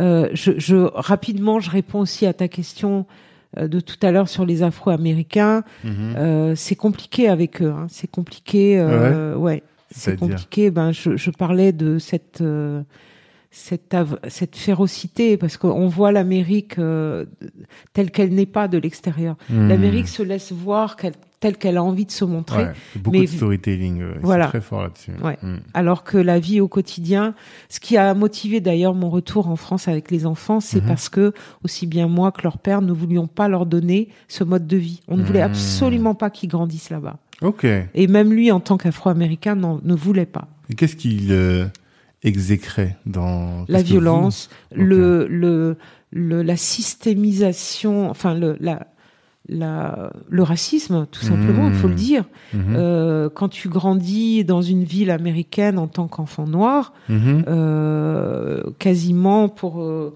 schématiser un peu, c'est euh, soit le, le, le pénitencier, surtout les garçons, soit euh, le trottoir, la drogue, les gangs. euh, Hmm. C'est difficile d'échapper à ça, hein. D'accord, très difficile. d'accord. Euh, et puis, Mais Tu voyais pas un avenir radieux pour non, tes enfants pas du tout. Quand les gens pensent et veulent imposer l'idée que oui, mais là-bas tout est possible sur le plan de l'entrepreneuriat, C'est ce qu'ils disent tous. c'est c'est ce qu'ils disent tous, ils, sans connaître. Ouais. Juste, ils connaissent pas. Mhm. Ils n'ont pas fait ce parcours-là. D'ailleurs, les gens qui le disent depuis des années, on, on voudrait voir les résultats. Alors, Mhm. au mieux, tu arriveras à trouver un bon job euh, ou à entreprendre, euh, voilà. Mhm. Mais c'est pas du tout les ambitions auxquelles on peut prétendre. Ah, tu veux dire que même l'entrepreneuriat qui est réalisé là-bas, c'est pas un, un entrepreneuriat nécessairement qui sera ambitieux. Tu vas vivoter, mais le, le, le caractère un peu pharaonique, si on devait dire, de nos, nos ambitions, c'est pas forcément là-bas qu'on va le retrouver. Et les Américains qui sont sur place ne sont pas tellement euh, successful qu'on pourrait l'imaginer. Oui. ça. Il y a déjà toute une communauté qui est chez elle. Mhm. Alors quand tu as des gens de la diaspora ou d'Afrique qui qui te disent je vais aller aux États-Unis pour faire fortune, monter un business. Bon, Hmm. moi j'ai pas d'ex- tellement d'exemples de de- d'immenses réussites quoi. Il y a déjà toute une population qui est là, qui connaît bien son terrain, son Mhm. milieu économique, et puis Mhm. c'est le système qui fait que un noir, euh, on, on a beaucoup, on a des token black comme on les appelle, Token. token black, c'est des noirs à Libye. C'est Jay-Z, Beyoncé qui vont servir à dire, vous voyez, on n'est pas raciste puisque Ouais. il y a Jay-Z et Beyoncé. Sauf qu'ils sont des produits totalement manufacturés Mhm. et sous contrôle Mhm. et que euh, c'est pas euh, toi africain ou afrodescendant avec euh, tes idées euh, de Mhm. business qui vont venir dominer le marché là-bas. On, on va jamais te donner cette opportunité-là, même si tu as des bonnes idées. Ok. Ok. Et donc, vous avez décidé de revenir en France Oui. pour un avenir plus, en tout cas moins, moins Voilà. problématique que là-bas. Et euh, mais après, toi, tu t'es dit bon, c'est bien ici, mais mon objectif reste là-bas. Ben oui, C'est ça. il faut il faut rentrer. D'accord. Et 2020, tu m'expliquais tout à l'heure que c'est le Covid finalement qui t'a qui t'a bousculé? Oui, euh, alors euh, oui, en 2020, j'étais divorcée déjà. Mhm. Euh, et euh, je faisais beaucoup de voyages en Afrique. Mhm. Je voyais la, je voyais, je vivais la hum, la moitié du temps en Afrique, à la fois au Sénégal, euh, Ok. Ghana, euh, Bénin, etc., Hmm. Togo. Euh, donc j'ai découvert le Ghana, qui était un pays que j'avais envie de connaître. Ouais. Euh, Au moment du Year of Return là, ouais, de Nana Year Akufo. of Return de Mhm. Nana Akufo. Il a fait en 2019 euh, un appel à Washington à la diaspora afro-américaine. Donc Mhm. voilà, une et une une une action, un acte posé séduisant. Mhm. Euh, tu te dis ah enfin un président africain qui prend en compte la diaspora Mhm. parce que ça, ça c'était un peu une première. Hein. Ouais. Aucun président n'avait jamais, aucun gouvernement africain n'avait jamais officiellement, euh, euh, ne serait-ce que parlé à la diaspora, Mhm. alors que ça me paraît quand même évident. Mhm. Donc déjà cette démarche-là, et Mhm. puis euh, the year of the return, euh, tout ce qui est mis en place, euh, etc. Mhm. J'ai envie de connaître le Ghana. Et puis il se trouve que je connais des Ghanéens et Ghanéennes, que parallèlement, moi, je n'ai plus mon agence au Sénégal, mais j'ai monté avec une jeune sœur une, une entreprise ici à Paris, Mhm. mais toujours axée sur, euh, sur les compétences africaines, je dirais. Mhm. Kaola Création. Kaola Création. Donc, euh, je suis euh, à la recherche de nouveaux tissus tissés africains. On est dans le dans l'artisanat et toujours à la recherche de ce que nous sommes nous. Mhm. Donc, je me dis, euh, faut que j'aille au Ghana découvrir le kente. Mhm. J'ai Kente, c'est un toujours, tissu. c'est un tissu, qui, est, qui, qui est emblématique déjà pour la diaspora. On en voit beaucoup aux États-Unis, Mhm. même si parfois ce sont des imitations Mhm. euh, parce que leurs histoires de tests ADN a décidé que la majorité, toute la diaspora viendrait du Ghana et du Nigeria. Ok. Euh, alors que leurs tests sont totalement faux. Ok. Mais voilà, euh, Hmm. toute personne qui fait un test, euh, pratiquement, on lui trouve des racines euh, Au Ghana. Ga- au Ghana ou Hmm. au Nigeria. Ok. Et, et donc, du coup, ils se sont appropriés les tissus et, Hmm. et, les couleurs ghanéennes. Ok. Et Et, c'est ghanéen ou c'est Akan c'est Akan. C'est plus voilà. Akan, hein, Voilà. ça, on est d'accord. C'est ça. Qui est une tribu, pour le- le- ceux qui ne connaissent pas, c'est une tribu qu'on retrouve au Ghana et un peu au nord de la Une Côte d'Ivoire. Une ethnie. Ah. S'il te plaît. Excuse-moi. c'est vrai, tu as raison, tu as raison. Tribu, ça fait un peu euh, primaire, quoi. C'est Ouais, ça ça fait un peu euh, étiquette donnée par d'autres. D'accord. On n'est pas des ethnie. tribus, on est des, vraiment des, des Ouais, peuples. des peuples, ouais. c'est ça. C'est un peuple donc qu'on retrouve au Ghana et au nord de la Côte d'Ivoire notamment. Oh, on retrouve les Akans dans beaucoup d'endroits. Ah, Beaucoup, beaucoup d'endroits en Afrique et encore, Mhm. j'ai pas tout découvert. Hmm, Mais euh, les Akans, c'est un grand groupe de, Mhm. de personnes mhm, qui sont quand même du Golfe de Guinée, qui Mhm. étaient, qui ont eu, mont- qui ont eu des, des empires très organisés euh, et euh, qui comprennent des, des sous-groupes, on va dire. Il y a les les Ani, les Hébrons, les. Ouabrons, euh, les Ewe, les. Ashanti. Tout ça, c'est sont des peuples Akans. D'accord. Alors, on les retrouve au Ghana, certes, mais pas que. On les retrouve en Côte d'Ivoire, au Burkina Faso, au Togo, au Bénin. Bon, quand on voit le Togo, qui est un tout petit pays, les Togolais et les Ghanéens sont exactement le même peuple. hein. Ok. C'est le même peuple. D'accord. C'est juste qu'ils ont mis une frontière, qu'ils ont dit à ceux-là tu parles français et à ceux-là tu parles anglais. Hmm. Il y a les- le, le colon britannique et le colon français. D'accord. Mais c'est, tu retrouves des Ewe, des, des, des, des Ashanti, etc. Hmm. Alors, il y a un berceau Ashanti euh, dans la région de Kumasi, au, au Côte Ghana. Kumasi, c'est au Ghana? Au Ghana, Ah, j'ai oui. toujours cru que c'était en Côte d'Ivoire. Alors, il y a peut-être un Kumasi en Côte d'Ivoire, Ouais, hein, c'est possible. D'accord. Mais euh, la ville de Kumasi, c'est, c'est le- vraiment le pays Ashanti, Ok. d'où est parti euh, Ya euh, à Santewa. Ok. C'est son berceau. D'accord. Ah, là, faut que Euh, t'expliques. Parce que tout ça, c'est des choses que nous, on connaît. Oui. Mais Yann à Santewa est pas très connu en dehors de nos milieux euh, un peu militants. Mm. Tu vois, c'est une guerrière amazone qui est oh, maintenant peut-être qu'avec euh, le film euh, Woman King, peut-être que les gens connaissent un peu plus, on puisse creuser le sujet quoi. Mais si tu peux expliquer pour les gens qui connaissent pas.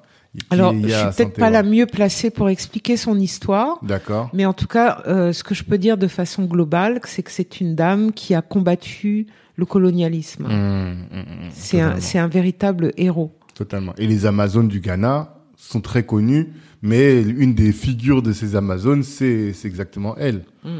C'est ça.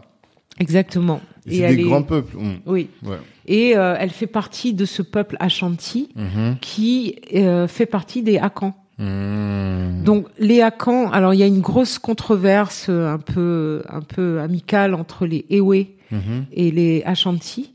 Euh, qui revendiquent tous les deux, ce sont deux peuples du groupe Akan, Mhm. qui revendiquent la paternité du tissu Kente. Ok. Donc euh, le, les Ewe disent que euh, qui, Kente, ça viendrait de, de du mot euh, euh, en Ewe qui veut dire panier. Mhm. Euh, C'est vrai qu'on dirait un panier tissé, des voilà. tissages de panier un peu. et que ça vient de leur langue, et les Mhm. Ashanti disent que non, ce serait deux tisserands Ashanti qui seraient partis dans la forêt. Enfin, Mhm. peu importe. Ok. Euh, il n'en re- il n'en demeure pas moins que ils sont un peu différents les deux Mhm. les deux Les deux- types de kente. Euh, on a aussi le, le kente de qu'on trouve principalement en Côte d'Ivoire qu'on appelle kita, Ouais. Mais c'est la même chose. C'est la même Mhm. chose. C'est un même peuple. Donc il y a beaucoup de similitudes.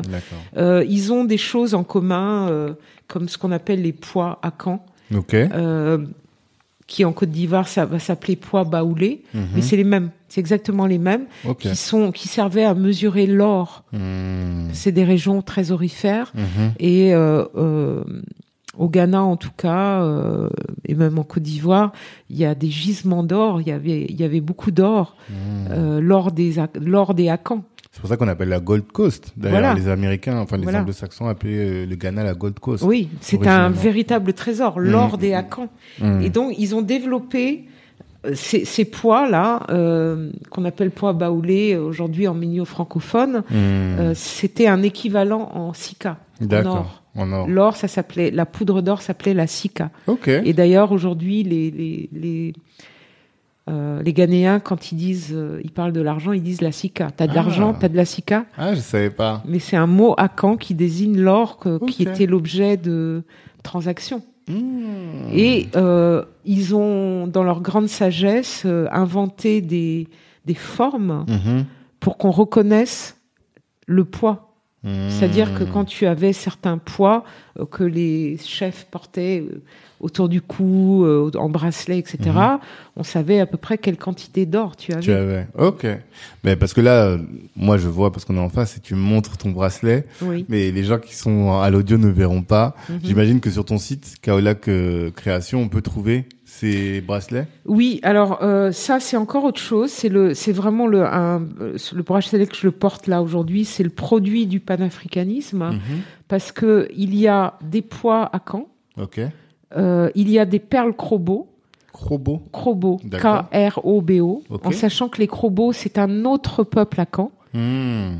Ok. Euh, il y a, c'est pas, ils sont pas Ashanti, ils sont pas, ils sont pas Ani ou. Hmm. ou Ewe, ils sont Krobo, Ok. qui a, c'est une région du Ghana. Ok.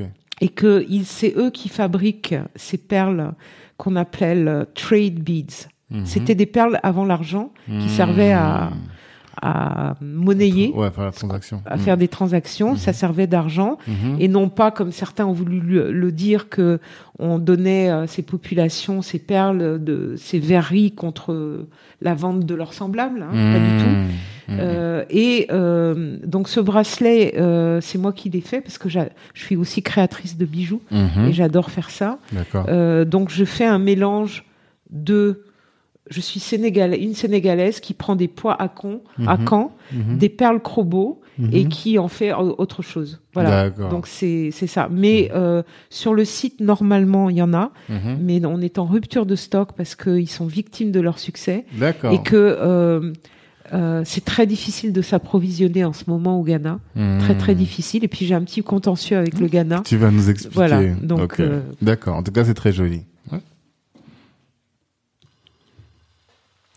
Donc, euh, tu me disais que tu as, pris la décision d'aller au Ghana après le Covid. Est-ce que tu peux nous expliquer un peu? Oui, euh, donc très attiré par le par la démarche et le discours de, du président du Ghana. Euh, il y avait plein de choses qui m'appelaient au Ghana. Donc j'ai commencé par y aller, voyager, passer du temps, un mois, deux mois, trois mois. Puis à chaque fois que j'y allais, je partais parfois pour un mois.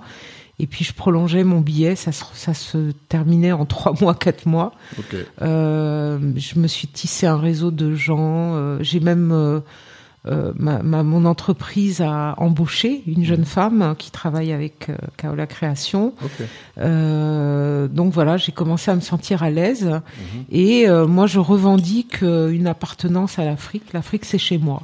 En dehors des frontières classiques, je ne reconnais pas les frontières coloniales. Hmm. Je, les refuse de les reconnaître. Mhm. Donc j'estime que même si c'est pas mon terroir, c'est mon continent. Donc ce sont mes gens. Et à partir du moment où je peux y vivre et fonctionner avec les gens, comme j'ai toujours une attitude euh, humble, Mhm. quand je vais dans un endroit que je connais pas, je me- je m'enquière des us et des coutumes.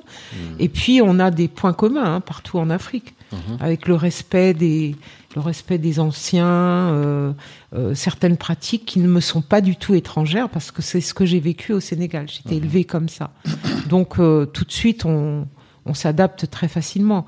Et d'ailleurs, nous, les Peuls, on a toujours voyagé partout en dehors de ces frontières euh, sans aucun problème. Totalement. Hmm. Voilà. Donc, euh, je décide d'aller au Ghana, d'aller connaître le Ghana. Et puis, euh, je trouve le Ghana bien pour plusieurs raisons. Euh, D'une part, moi, je suis sénégalaise, issue d'un milieu euh, musulman. Mhm. Euh, rentrer en Afrique, ça veut dire replonger dans ces contraintes. Mhm. Moi, je suis sortie de ces religions-là Mhm. par choix par volonté, euh, et je sais exactement pourquoi, et j'estime que ces religions sont un outil d'aliénation. Hmm. Ça, ne correspond pas à notre spiritualité africaine. Quand Cher Ante Diop parle de berceau civilisationnel, euh, nous avons créé la spiritualité. Nous, peuple, peuple de, des royaumes de Couche et d'Égypte ancienne. Mhm. Euh, on a tout inventé, la philosophie, la spiritualité, et cette, ces religions-là ne nous correspondent pas. Hmm. Donc je le sais, et j'en suis sortie. Mhm. Euh, j'étais musulmane moi-même et je ne le suis plus du tout. Euh, donc vivre au Sénégal, ça veut dire vivre dans ce paradigme religieux là et ça me pèse. Hmm. ça me pèse parce que je peux pas c'est pas des sujets qu'on aborde de façon frontale en Afrique. Hmm. on peut pas aller attaquer les gens sur leur religion ou dire ah non non moi je suis pas euh, ce que je dis là à ce micro hmm. euh, je je le dis pas euh, publiquement en Afrique. D'accord. Euh, parce, que c'est des sais sujets qu'il y a une pression qui est plus importante là-bas quoi. Voilà exactement. La pression est très forte surtout, surtout qui oui surtout au Sénégal où il y a depuis ces dernières années ces dernières 10-15 ans, il y a eu euh, une avancée de l'islam. Mhm. il, y a, il y a beaucoup de Ibadur Rahman maintenant. C'est quoi? Euh, Ibadur Rahman, c'est euh, les femmes voilées. Ok. On les appelle les Ibadou. Mhm. Moi, quand j'étais, je vivais au Sénégal, on, on en avait une de temps en temps, mais c'est mhm. quelque chose qu'on voyait pas. D'accord. Aujourd'hui, c'est courant. Ce qui montre l'avancée. Même les petites filles à l'école, mhm. euh, il y a des pressions dans toute l'Afrique. Je sais que le, les États-Unis financent des églises, les adventistes, les euh, en Afrique centrale et partout, même au Ghana. Mhm. Euh, chez nous, on a on a des on a l'Arabie Saoudite qui finance plein de projets. Mhm. Chaque peuple d'où viennent ces religions, les, les, les, populations arabes euh, euh, et les, les, occidentaux ont intérêt à aliéner les Africains. Donc mhm. le financement de ces de, ces, de l'islam et, du, du, du, christianisme et, et, toute autre religion par mhm. l'extérieur, ça correspond à des volontés politiques d'aliénation et de manipulation. Mais alors, là, moi, dans ce que tu dis, si on devait faire l'avocat du diable, il y a la volonté de la, la volonté politique de l'Arabie saoudite ou des États-Unis de d'influencer les, Africains sur un courant. Et donc à ce moment-là, on va parler d'une manière de pratiquer. Et il y a la, critique de la, la, spiritualité dans son la spiritualité, on va dire chrétienne ou musulmane dans son essence. Tu vois, c'est deux choses différentes, non?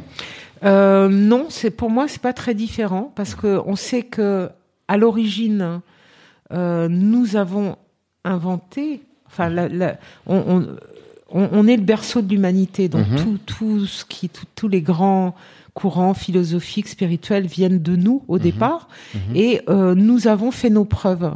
C'est-à-dire qu'au départ, il y a des grands principes spirituels avec des lois. Hein, qui sont organisées en 42 lois dans la maths, euh, qui nous ont permis euh, de porter l'humanité pendant des milliers d'années, avant même que les autres peuples n'apparaissent sur Terre, mhm. et qui nous ont permis d'être le berceau de, de sciences très poussées, mhm. tout en respectant notre environnement. Mhm. On n'a jamais euh, eu ces phénomènes de pollution, de destruction de la planète, de domination de l'homme par l'homme. On avait des conflits, hein mais c'était pas des, des, des, immenses génocides comme euh, ce à quoi on peut assister aujourd'hui. On a pu assister dans les, les dernières centaines d'années. Mhm. Euh, on était des peuples autonomes euh, sur tous les plans. Mhm. Euh, il nous restait du temps libre pour philosopher et, et honorer nos, nos, origines et nos mhm. ancêtres. Euh, donc je crois qu'on a fait nos preuves, on n'a rien à prouver. Et c'est à partir du moment où sont arrivés les étrangers avec leur religion que les problèmes sont apparus, mmh. les problèmes de domination. Mmh. Donc voilà moi mes convictions. Mmh. Euh, je ne m'appuie que sur mon ancestralité pour dire ça. Et beaucoup disent pourquoi est-ce que si on était si fort que ça, on a pu être dominé et de cette manière. On a on, a commencé à être divisé. Mhm. L'histoire le montre, mhm. les égyptologues le montrent. C'est euh, dans nos contacts avec l'extérieur, euh, la domination s'est imposée, ça, la, la, la séparation s'est imposée.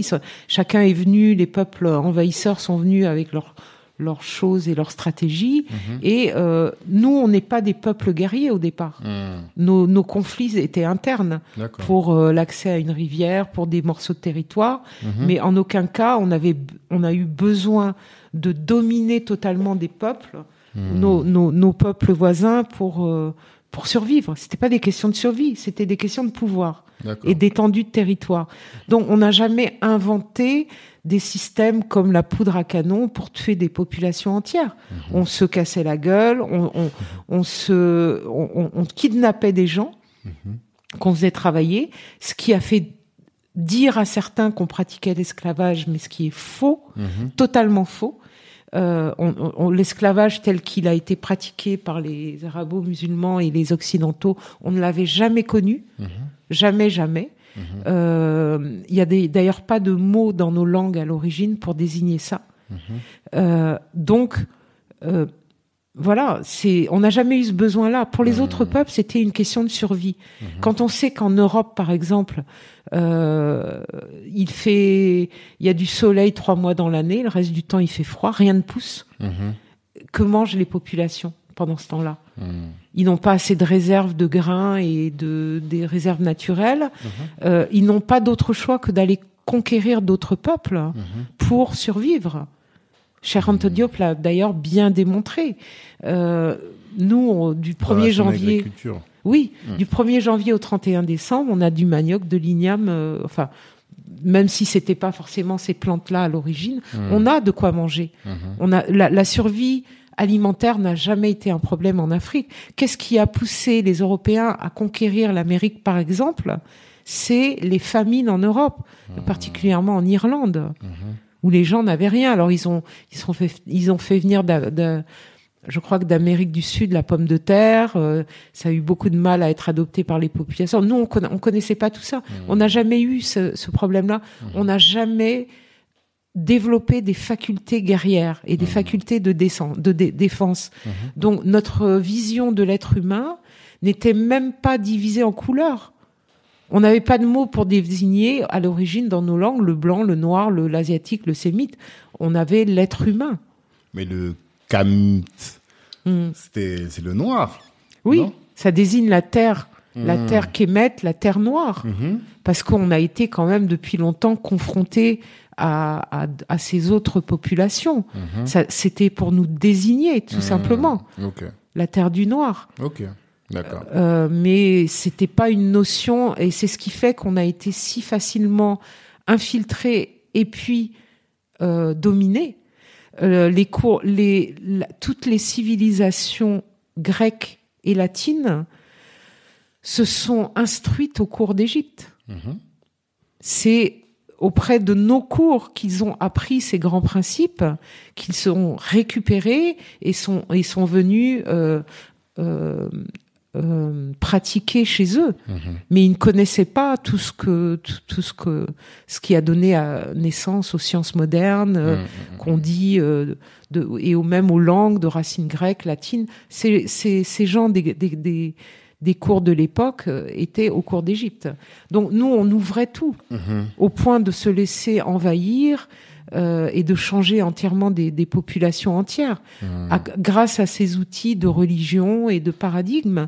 Mais on a été séparés. On a, on a fait preuve, comme on n'avait jamais développé ces notions de peuple, euh, de oui, on avait des ethnies, des gens qui avaient des communautés de langue et d'habitudes et de coutumes, mais pas forcément euh, de notion de défense et de défense du territoire. Donc on nous a on nous a séparés et puis on a oui, on a été faible hein, là-dessus. Mais c'est fort de cette histoire-là. Moi, je pense qu'on doit tirer des leçons aujourd'hui. Mhm. Et donc, quand tu dis que le, le, le Ghana t'a plus intéressé que le Sénégal, c'est parce qu'au Ghana, t'as pas senti cette pression religieuse-là? Alors si, je Ah. l'ai senti, mais pas sur moi. Ah, c'est-à-dire? Dans la mesure où au Ghana, moi, je suis une Sénégalaise. Je suis pas une Ghanéenne. Ma famille n'y est pas. Ma famille, c'est la, c'est le cercle que je vais recréer. Ok. Là où je vais planter mes racines. Bon, cela dit, le Ghana, c'est pas si loin du Sénégal. Mhm. J'avais bien l'intention de faire des allers-retours. Mhm. Hein, être au Ghana, ça veut pas dire être loin de chez moi et ne Mhm. pas aller chez moi. Mais au quotidien, dans mon ma démarche d'entrepreneuriat, j'avais envie d'être tranquille là-dessus. Donc j'ai un peu fui l'islam de mon pays et cette pression familiale et Ouais, populaire. Mhm. Euh, donc voilà, c'est une c'est une étrangère, c'est une sénégalaise. euh, Elle a le droit de faire ce qu'elle veut. voilà. et, On euh, attend moins de choses de toi. voilà, on attend moins de moi.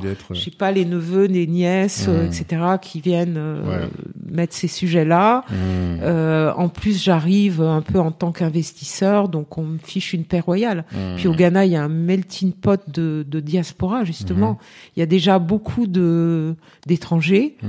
Euh, parce que c'est une terre très riche, très très riche en ressources naturelles, en en tout en fait. Hein. Euh, mais en plus, euh, il y a beaucoup d'étrangers de la diaspora africaine. Ouais. On trouve beaucoup de Nigérians, beaucoup de Togolais, beaucoup de, de gens de partout. Mhm. Il y a aussi beaucoup de liens avec l'Afrique du Sud. Euh, il y a une communauté sénégalaise, donc quand j'ai envie de me retrouver euh, dans mon milieu, Ouais, il y a aussi plein de. Sénégalais. Mhm. Euh, voilà, c'est ce mélange qui m'a attiré. Euh, Accra, c'est une grande ville. Mhm. C'est une très grande ville euh, avec des grandes avenues. Mhm. Il y a plein de possibilités. Euh, la culture, les cultures à Caen sont assez attirantes, etc. Donc je me suis dit, je poserais bien mes racines ici, mes valises ici. tes valises là. Et euh, oui. ça a été plus compliqué que tu ah, ça a été l'enfer. Ça a été l'enfer. Est-ce que tu peux nous raconter un peu?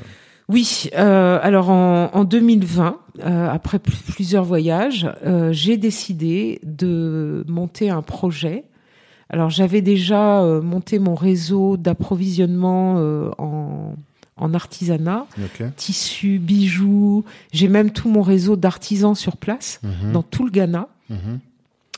Euh, et j'ai voulu créer, euh, devant la forte demande de, de mes amis, euh, un réceptif. Mhm. C'est très difficile pour des gens qui sont francophones d'aller dans les pays anglophones. Ouais. Déjà en Europe Mhm.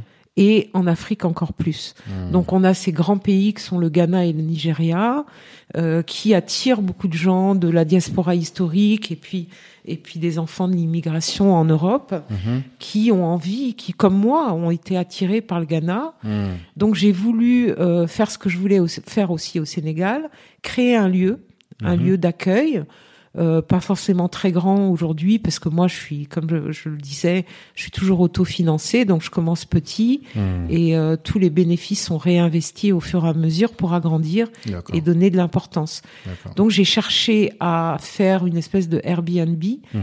avec euh, derrière l'ambition de faire un site internet euh, et de proposer aux gens de la diaspora qui pour beaucoup n'ont jamais mis le pied en Afrique d'être un peu leur première euh, leur première expérience africaine Mhm. au Ghana D'accord. euh, et de leur proposer non seulement un hébergement, mais pas, seul- pas que, en même temps des vacances. Donc Mhm. je voulais faire un lieu assez accueillant, comme, Mhm. comme il y en a beaucoup au Ghana, Mhm. euh, à la fois... guest house, quoi. Oui, à la fois très, à la fois moderne dans ses installations euh, Et traditionnelle et traditionnelle dans la nourriture, faire travailler des gens sur place, organiser tout un volet apprentissage de la de la cuisine, restauration et tout ça à des prix abordables pour la diaspora. Mhm. Moi, mon objectif c'était pas de faire des grosses sommes d'argent, Mhm. mais de- vraiment de permettre aux gens de venir, Mhm. comme s'ils allaient en vacances en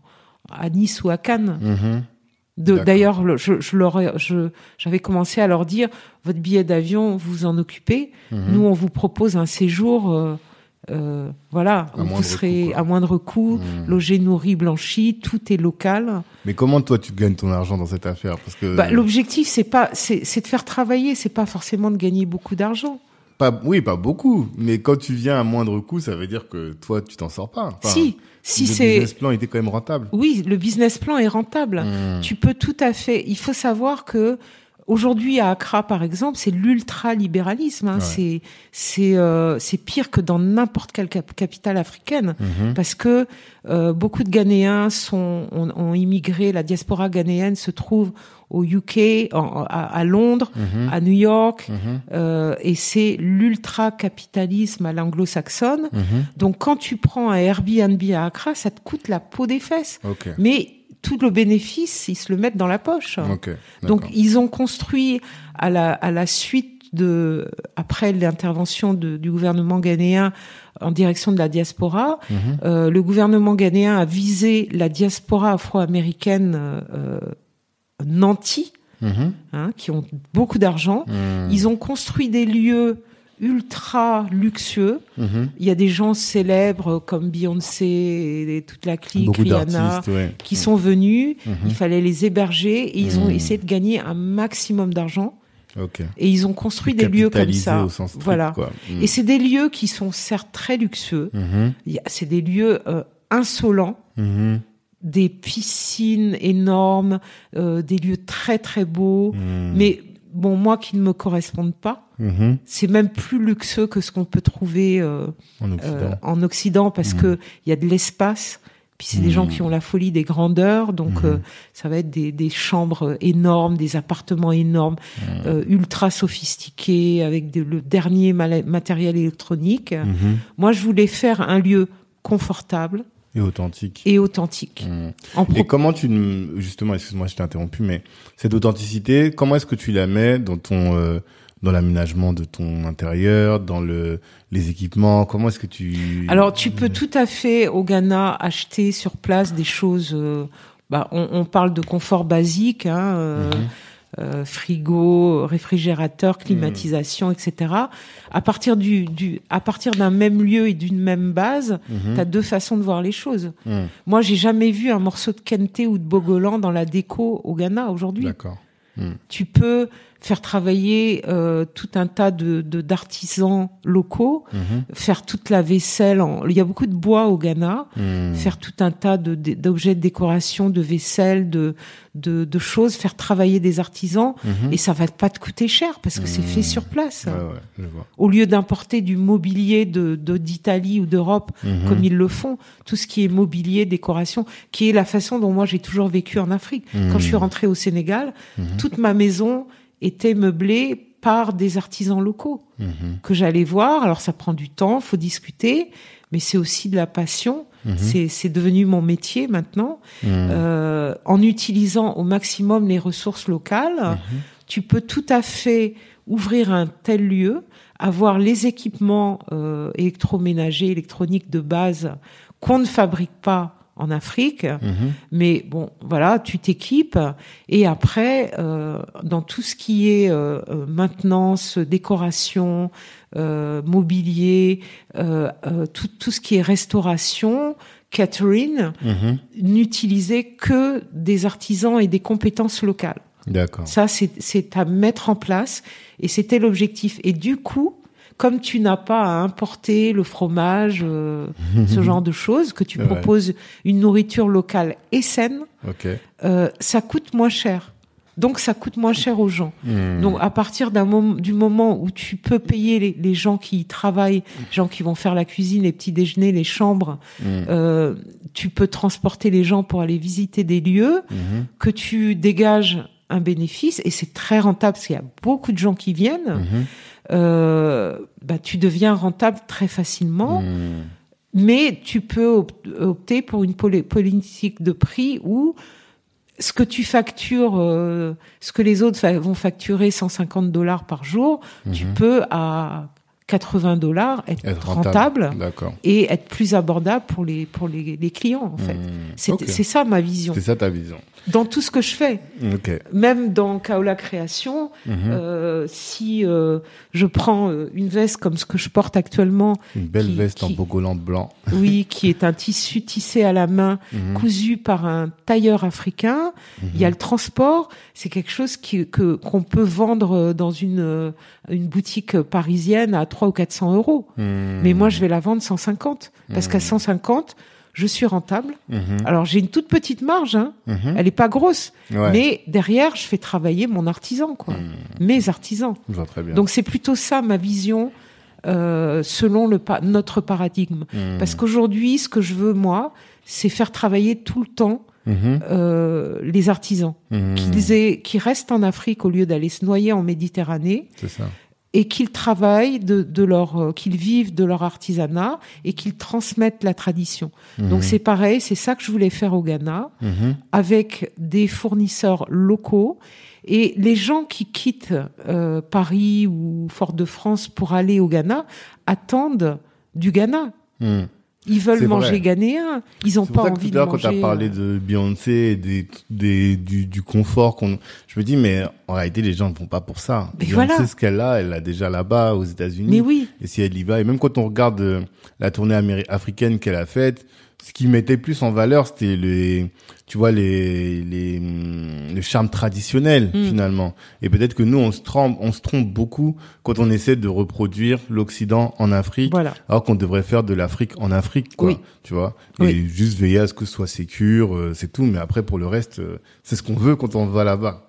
Pas retrouver ce qu'on voit ici tous les jours. Absolument. Et puis, euh, on, on- on se rend compte que on peut promouvoir un art de vivre à l'africaine, Mhm. vraiment à l'africaine, avec que des choses locales, que Mhm. des compétences locales, et qui Mhm. soient ultra confortables. Mhm. On associe souvent le confort à l'Occident. Ouais. C'est faux. C'est totalement faux. Euh, à tel point que moi là, je, quand je vais rentrer au Sénégal, je suis en train de voir comment construire ma maison avec des matériaux euh, euh, Mm. locaux de terre battue. Tu te rends compte que bah, quand tu construis comme ça, Ça garde la fraîcheur. ça garde la parfois. Oui, fraîcheur. oui. T'as pas besoin d'autant de clim. T'as Oui, pas besoin de ces. Voilà, donc c'est c'est aussi une, une démarche, c'est beaucoup de travail, mais c'est passionnant et c'est ça notre notre enjeu aujourd'hui. Tout le travail qu'on doit faire. Voilà, donc c'est ça que j'avais envisagé au. Ghana. Mhm. Euh, parce que très honnêtement, j'ai beaucoup bougé au Ghana, j'ai Mhm. rien trouvé de tel. Mhm. Soit on trouve des lieux euh, très locaux, mais pas forcément confortables, mal conçus. Euh, soit on trouve des lieux très confortables et même luxueux, mais qui n'ont rien d'africain. Donc moi, c'était un peu ça mon mon Ta apport, ma volonté. Et puis en tant que en tant que hôte, Mhm. euh, ce lieu, c'était aussi mon lieu d'habitation. Mhm. Donc moi, ma passion, c'est mes gens, comme je les Mhm. appelle. C'est les gens qui viennent de Martinique, de Guadeloupe, de de des gens de, qui viennent de cité, Mhm. qui ont fait ce parcours d'éveil là au point de revenir en Afrique. C'est ma aussi ma mission de vie que de les accueillir, Ouais. de ne pas de ne pas leur dire, euh, de pas les regarder en tant que touristes et de dire bienvenue à la maison. Revenez chez vous. Bienvenue chez vous. Je Mm. connais en tant que personne de la diaspora tes- ton paradigme parce que j'ai vécu ici. Mhm. Donc je sais comment te parler, je sais comment te montrer les choses. Cho- Ce que parfois les Africains qui n'ont jamais vécu en dehors d'Afrique vont faire de façon très maladroite parce qu'ils n'ont Mm. pas de connaissance des problématiques de l'autre. Mhm. Tu sais, les, les, les gens, moi j'ai même des parents, des gens de ma famille, tu leur parles d'un d'un afro-descendant, ils savent pas ce que c'est, ou d'un d'un antillais, Oui, ils, ont connaissent pas l'histoire et la Mhm. problématique. Totalement. Ils ont vu Racine à la télé, c'est tout ce qu'ils connaissent. Alors moi, j'estime que ma force, c'est de connaître ma communauté dans tous ses aspects. Mhm. Euh, même si j'ai pas vécu partout, j'ai beaucoup voyagé. Mhm. J'ai passé du, beaucoup de temps dans la Caraïbe, Mhm. Martinique, euh, Guyane, euh, Jamaïque, Sainte-Lucie. Euh, j'ai passé du temps en Amérique du Nord, en Europe.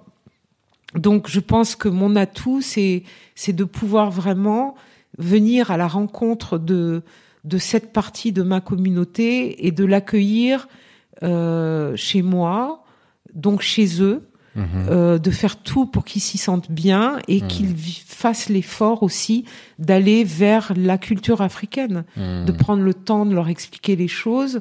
Et puis c'est c'est ce que j'aime, accueillir les gens. Je comprends. Mais alors, qu'est-ce qui, qu'est-ce qui a posé problème? Alors ce qui a posé problème, bah, c'est le c'est l'ultracapitalisme et la corruption au Ghana. D'accord. Je me suis rendu compte euh, que euh, la démarche du gouvernement ghanéen n'était pas si euh, altruiste que ça. Ok. C'était une comment comment qualifier ça? En fait, ce qui a motivé ça, c'est une façon d'attirer des capitaux Étranger. étrangers. Mhm. Jouer sur une corde sensible et c'est particulièrement infect. Mhm. Ça, je ne, je ne, au, au vu, et c'est pas seulement basé sur mon expérience, Mhm. c'est au vu de ce que j'ai pu constater sur place. Mhm. Alors déjà, j'ai fait venir une année un, un couple ami. Mhm. Euh, euh, lui est martiniquais, Mhm. mais il a grandi en France et elle, euh, elle est d'origine comorienne. Mhm. J'ai tout fait pour qu'ils viennent avec moi, euh, qu'ils passent euh, trois semaines. euh, moi, je passais deux, trois mois à Accra. Mhm. Ils sont venus. Et euh, lui, en tant que Martiniquais, il- je l'ai fait visiter Cape Coast, qui était Mhm. un lieu de traite. Il s'y est senti très mal à l'aise. Ah. Non pas à cause de l'histoire, mais à cause de la façon dont les Ghanéens ac- abordent, a- accueillent La diaspora. la diaspora. Mhm. C'est vraiment la manne financière. On profite de toi. mercantilisme. Euh, du style la visite du, château de Cape Coast, Mhm. qui est, est un lieu d'où sont partis énormément de gens. Mhm. Euh, si t'es ghanéen, tu vas payer 20 cédis. Mhm. Si t'es étranger, y compris de la diaspora, tu vas en payer 40. Mhm. Et c'est comme ça pour tout. Mhm. Ouais, je- En fait, tous les, toutes les relations sont basées sur l'argent. Ok. Donc moi, euh, ce qui m'est arrivé, c'est que j'ai cherché un lieu, Mhm. j'ai pris contact avec une agence immobilière de la place Mhm. qui m'a fait visiter pas mal de lieux jusqu'à ce que je trouve quelque chose en banlieue d'Accra Mhm. qui me convienne, où il y avait déjà une maison construite que j'aurais pu habiter et j'avais beaucoup de terrain euh, pour euh, justement étendre les constructions et proposer plus de réceptifs. D'accord. Donc j'ai visité ce lieu, j'ai décidé de l'acheter.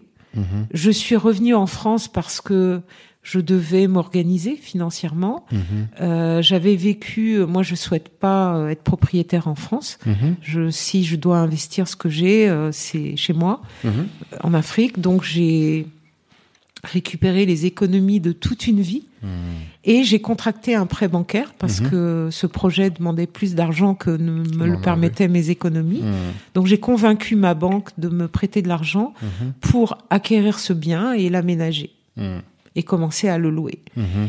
Et euh, je ne connais pas les pratiques de transactions immobilières au Ghana. Mhm. Donc, euh, généralement, c'est sécurisé par un avocat. Donc, j'ai Mhm. pris un avocat Mhm. qui a discuté avec l'agence et avec le vendeur euh, pour qu'on que je fasse l'achat de cette propriété. Donc, euh, tout le monde m'a dit, ok, on s'est entendu sur les termes du contrat.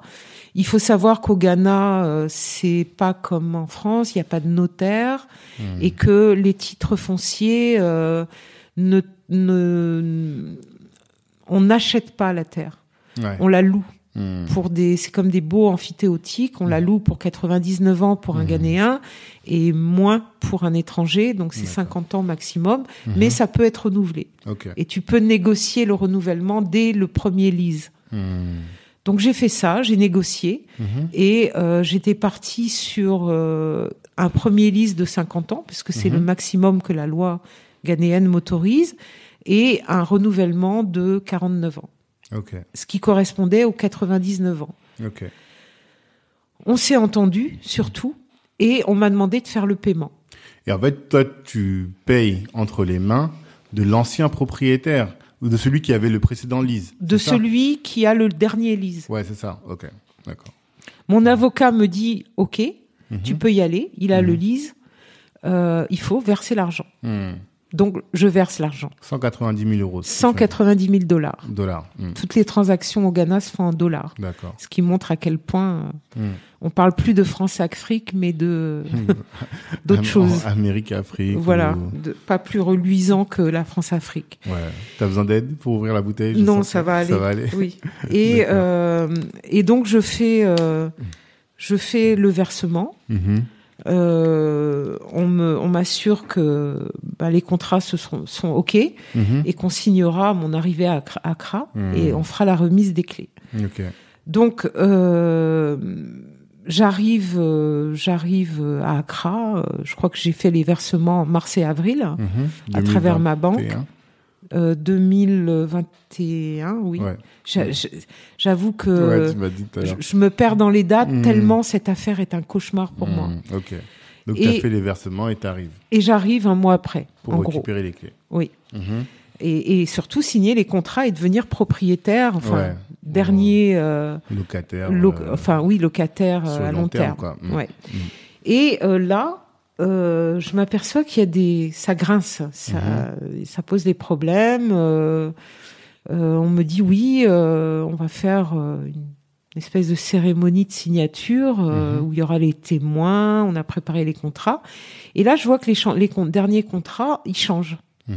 Euh, le vendeur propose euh, des durées plus courtes. Mhm. Mais quand tu dis plus courtes, c'est genre deux, ans, trois ans ou c'est plus court de 10, 20 ans? Il propose 30 ans. Ok. 30 ans, éventuellement renouvelable, et même le renouvelable, il est plus... Ouais. Alors que tu as déjà payé. Parce que toi, quand tu payes, tu payes avec euh, l'accord que vous avez eu de 99 ans au total. Quoi. Et le hockey de mon de mon avocat. Mmh, mmh. J'ai déjà payé. Il, diminue les, les dates de lise. Et là, ça commence à m'affoler un peu. Euh, parallèlement à ça, le vendeur insiste. Alors, je précise que le vendeur est un juge. Il est juge à la haute cour de Accra. Okay. Et euh, fort de cette position-là, alors je l'ai pas vu encore, hein, le vendeur, je ne mhm. parle que à mon avocat et à l'agence immobilière, mhm. et tout le monde me dit euh, non non, mais tu sais, c'est très sécurisé, c'est un juge, euh, mhm. voilà. Donc c'est gage de probité quoi. Exactement. Ils insistent beaucoup là-dessus et le vendeur insiste pour que je prenne possession de la maison. Alors, je suis un peu réticente en disant oui, mais on n'a rien signé. Mmh. Non, mais c'est pas grave, tu as payé, c'est normal que tu aies ta maison. Mmh. Donc, rendez-vous est pris un samedi pour la remise des clés. Mmh. Et euh, on me remet les clés. Je vois enfin le vendeur euh, qui a un attribut, enfin une particularité physique. Donc, je peux pas me tromper. Ce monsieur est victime de ce qu'on appelle un vitiligo. Ok. Donc il a des grandes taches claires sur le visage. Mmh. Euh, voilà, on peut pas se tromper. Donc il fait la remise des clés, je prends les clés. Et moi, euh, je fais toujours les choses dans la transparence et, le partage. Donc j'ai déjà dit à pas mal de gens que je connais, euh, ici en France et ailleurs, que je suis en train d'acquérir une propriété. Donc il y a plein de gens qui m'ont fait des, qui m'ont réservé des, des, des 15 jours, des un mois pour venir habiter dans la maison. Donc j'ai cette pression-là, je me dis vite, vite, vite, il faut que j'installe des clims, de mhm. quoi faire à manger. Donc je vais dans les boutiques, j'achète euh, euh, des clims pour chaque pièce, euh, une gazinière, micro-ondes, j'achète de la mhm. vaisselle. Je me dis, même si c'est pas encore aménagé dans le lieu tel que je le rêve, au moins, moi déjà, je pourrais y habiter hein, et accueillir quelques personnes. Et accueillir quelques personnes, comme à la maison. Et j'achète des mhm. choses, je les, je les fais installer. Mhm. Et euh, je demande à ce que les contrats soient signés parce qu'il y a toute une procédure à faire ensuite. Euh, il y a un organisme au Ghana qui s'appelle le Land Commission mhm. et c'est une espèce de, enfin ça répertorie tous les titres fonciers. Euh, quand tu veux une, une, information sur une propriété, tu t'adresses au Land Commission. C'est là où sont organisées toutes les transactions, enfin enregistrées toutes les transactions de vente, on sait qui appartient à quoi et pour combien de temps. Hmm. Donc moi, je suis pressée d'aller m'enregistrer au Land Commission avec ma hmm. nouvelle acquisition. Hmm. Mais pour ça, il me faut le contrat signé. Et je n'arrive pas à avoir le contrat. Et là, les relations se durcissent. L'agence immobilière devient agressive. Le, le Ahmed, le l'agent le, euh, devient très agressif. Il me raccroche au nez, il me dit que je suis trop pressée, alors que j'ai payé. Et je sens l'arnaque. Mhm. Et je mets la pression sur mon avocat qui finalement me dit, bon, je vais aller rencontrer le vendeur au tribunal. Mhm. Il est juge, je suis avocat. Mhm. Je le verrai au tribunal. Et puis, il m'envoie au mois de mai un mail me disant que euh, il est désolé, mais on n'a pas pu trouver d'accord ni sur les termes de l'agrément du, du, du, contrat de lise et que le vendeur ne possède, possède pas les autorisations écrites nécessaires à la, à la vente du bien. Hmm. En l'occurrence, l'autorisation écrite du premier propriétaire. Hmm. Le propriétaire de, de cette terre est une famille. Une, hmm. euh, le, le, Ghana fonctionne c'est ce qui m'avait plu au Ghana. Il fonctionne beaucoup dans l'organisation africaine, euh, euh, l'organisation euh, euh, non Hmm. euh, administrative en fonction des structures traditionnelles. Hmm. Donc, il fonctionne par famille. D'accord.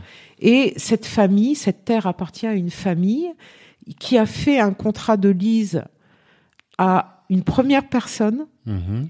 qui elle-même a fait un contrat de lease au, juge Hmm. qui lui-même me fait un contrat de lease. C'est quelque chose de courant. Et pour pouvoir refaire un leasing Il faut toujours avoir l'accord du, Du premier. originel. Du premier propri- propriétaire, et en l'occurrence de cette famille, et il ne l'a pas. Hmm. Donc mon avocat me l'écrit noir sur blanc Mhm. et me dit en plus on ne trouve pas d'accord. Hmm. Voilà. Donc à partir de, ce- de là, les choses pour moi sont simples. Ok, rendez-moi mon argent. Bah oui. Et c'est là où mon cauchemar commence. Hmm. Mais toi, tu avais les clés du lieu. J'avais les clés du lieu. Donc, tu, tu y as été Tu t'es installé là-bas ou pas du tout? J'ai acheté, j'ai fait des investissements, j'ai acheté des clims, des gazinières, de la vaisselle, Hmm. etc. Euh, mais je n'ai toujours pas signé. Oui, mais est-ce que tu pouvais rentrer dans le lieu quand même? Sans problème, j'y allais tous Ah, les jours. D'accord, ok. ok. Mais ce pourquoi lieu ne ce m'appartenait. Mais parce qu'il m'appartenait pas. Mais t'as payé. Moi, je- moi, je- moi, si c'était moi, je me serais posé. On peut te moi. foutre dehors à n'importe quel moment. C'est ça. D'accord. Ok. Tant que tu n'es pas au Lands Commission, Hmm. Même si tu as la preuve du paiement. ça ne constitue, tu peux avoir payé pour autre chose. Hmm. Ok. Tu peux dire que tu as acheté, euh, que le monsieur t'a vendu euh, Ouais, n'importe quoi, une voiture. euh, ouais, oui. ouais. Donc la terre, c'est particulier. hein, le- Hmm. Donc euh, en partant de là, euh, j'ai commencé à paniquer, Mhm. à demander formellement le remboursement. Euh, j'ai commencé à remettre en cause tout ce qui avait été fait et à m'apercevoir du traquenard. Euh, je me dis que tiens, l'agence immobilière m'a demandé de payer directement sur le compte du monsieur, du propriétaire. Mais c'est est-ce que c'est normal? Euh, Non, ça aurait dû être payé à l'agence. Euh, Hmm. Enfin, il y a tout un tas de procédures qui n'ont pas été respectées. Mhm. Et en fait, ils ont clairement profité du fait que j'étais une étrangère, que je Hmm. connaissais pas les, les Les choses procédures. les procédures. Euh, ça aurait été dans un monde francophone, il y aurait eu un notaire. Totalement. Et là, ça n'existe pas là-bas. Mais il y a quand même un certain nombre de choses qui n'ont pas été respectées parce qu'il y a complicité entre le vendeur qui use de son pouvoir de juge et l'agence immobilière et mon avocat. Hmm. Il y a une forte euh, entente, collusion entre les différents acteurs ghanéens Mhm. euh, contre l'étranger, en fait, pour Mhm. plumer l'étranger, quel qu'il soit. Ils n'ont pas du tout le sens de la communauté, eux. hein. C'est pour ça que je suis très prudente euh, quand on parle de communauté, de couleur de peau ou d'origine, parce que j'ai payé cher pour savoir que tous les Noirs sont pas mes frères. hein. Ouais, malheureusement. Et euh, donc toi, tu as mis en place, enfin, j'imagine tu as déposé des plaintes, tu as fait des choses. Qu'est-ce que ça a donné comme conséquence tout ça? Alors, ça s'est fait progressivement. Mhm. Euh, ce que j'ai fait, c'est que j'ai assez rapidement euh, envoyé des lettres formelles Mhm. à l'agence, aux vendeurs, Mhm. pour euh, une restitution des, des fonds. Alors, le vendeur, il a refusé de prendre mon pli. Il l'a Mhm. carrément refu- refusé. L'agence, je me suis aperçue que l'adresse qu'elle annonçait, ben, elle n'y était pas. Ça faisait trois ans qu'il n'était plus. Donc, c'est un peu resté lettre morte. Mhm. Et euh, il y avait un échange de mails avec le vendeur Mhm. euh, dans des termes assez euh, durs. Il essayait de forcer la vente en disant ah non non il y a eu une vente etc. Et, et moi je lui disais bah non il n'y a pas eu de vente il y a eu un paiement mais il n'y a pas eu une vente. Le, le, le, le- le bien n'est pas mon nom et puisque vous vous avez changé les termes donc ça ne voilà Ouais, toi, tu veux obtenir l'annulation de la vente. l'annulation de, de- enfin le remboursement des fonds Ouais. parce qu'il n'y a pas eu de vente. Une vente Mhm. c'est pas seulement verser de l'argent. Bien sûr. Il n'y a pas eu de vente Mmh, officielle. Donc, mmh. rends-moi mes fonds. Ok. Il refuse. Il refuse. Donc, je suis obligée assez rapidement de demander euh, l'arbitrage euh, de d'autorité. Mhm. Il s'agit, je le rappelle, d'un juge. C'est pas un propriétaire lambda. Mhm. C'est quelqu'un qui représente la loi, Mhm. qui n'est qui est pas censé faire ce genre de, de, de malhonnêteté. Bien sûr. Alors, parallèlement, euh, en, en- en- de façon concomi- concomitante, je dépose une plainte euh, qui est prise en compte, et j'écris. J'écris à son ministre. Euh, le, le- ça s'appelle le Chief Justice. Mhm. J'écris au directeur de cabinet de la présidence. J'écris à un organisme qui s'appelle IOCO, qui lutte contre la corruption au Ghana. J'écris à plein de gens en leur, dis- en leur, en leur envoyant les preuves et leur- en leur expliquant ce qui s'est fait, Mhm. ce qui se passe, et en leur demandant d'intervenir auprès de ce juge pour le ramener à la raison. Et je n'obtiens rien. J'obtiens une petite réponse du Chief Justice qui me dit euh, je vais informer euh, le monsieur que vous m'avez écrit. Euh, je pense qu'il faut que cette affaire se règle à l'amiable. Ok. Mais après, plus rien, Plus de nouvelles. plus rien. Et puis, au fur et à mesure que j'écris, le vendeur m'envoie un mail de menaces Mhm. en me disant je vous rappelle qu'il y a eu une transaction, vous êtes en train de me diffamer auprès de personnes très haut placées au Ghana, Mhm. je vous préviens que je vais vous attaquer. Mhm. Waouh, c'est violent. Mhm. Et moi je lui réponds mais non, il n'y a pas eu de vente, il n'y a pas eu de transaction, il y a eu tromperie, il y a eu mensonge, et je vous demande de me rendre mon argent puisque il n'y a pas eu de vente Ouais. ça en reste là. Et puis en fin d'année euh, 2021, je reçois, euh, moi je, je continue la pression, hein, je reçois euh, Une assignation, ça. une euh, assignation, Mhm. d'abord une lettre du vendeur me disant qu'il reprend possession de son bien Mhm. avec effet immédiat. Ok. Alors je me dis, à la bonne heure, il va me rendre mon Je vais argent. rembourser. Eh bien non.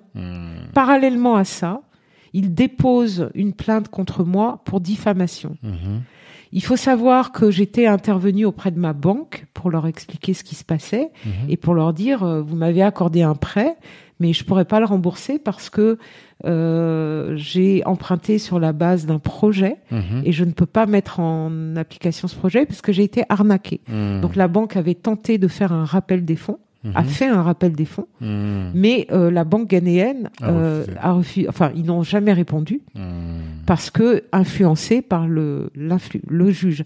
Un juge en Afrique, c'est quelqu'un d'extrêmement puissant. Il a tout le système euh, euh, avec lui. Donc, euh, ce monsieur euh, me fait ce courrier, mais me dit qu'il va me poursuivre en diffamation parce que j'ai écrit pour demander l'argent, justement. Donc, euh, il met tous ses projets à exécution et je suis acculée par cette, euh, ce procès en diffamation. Mhm.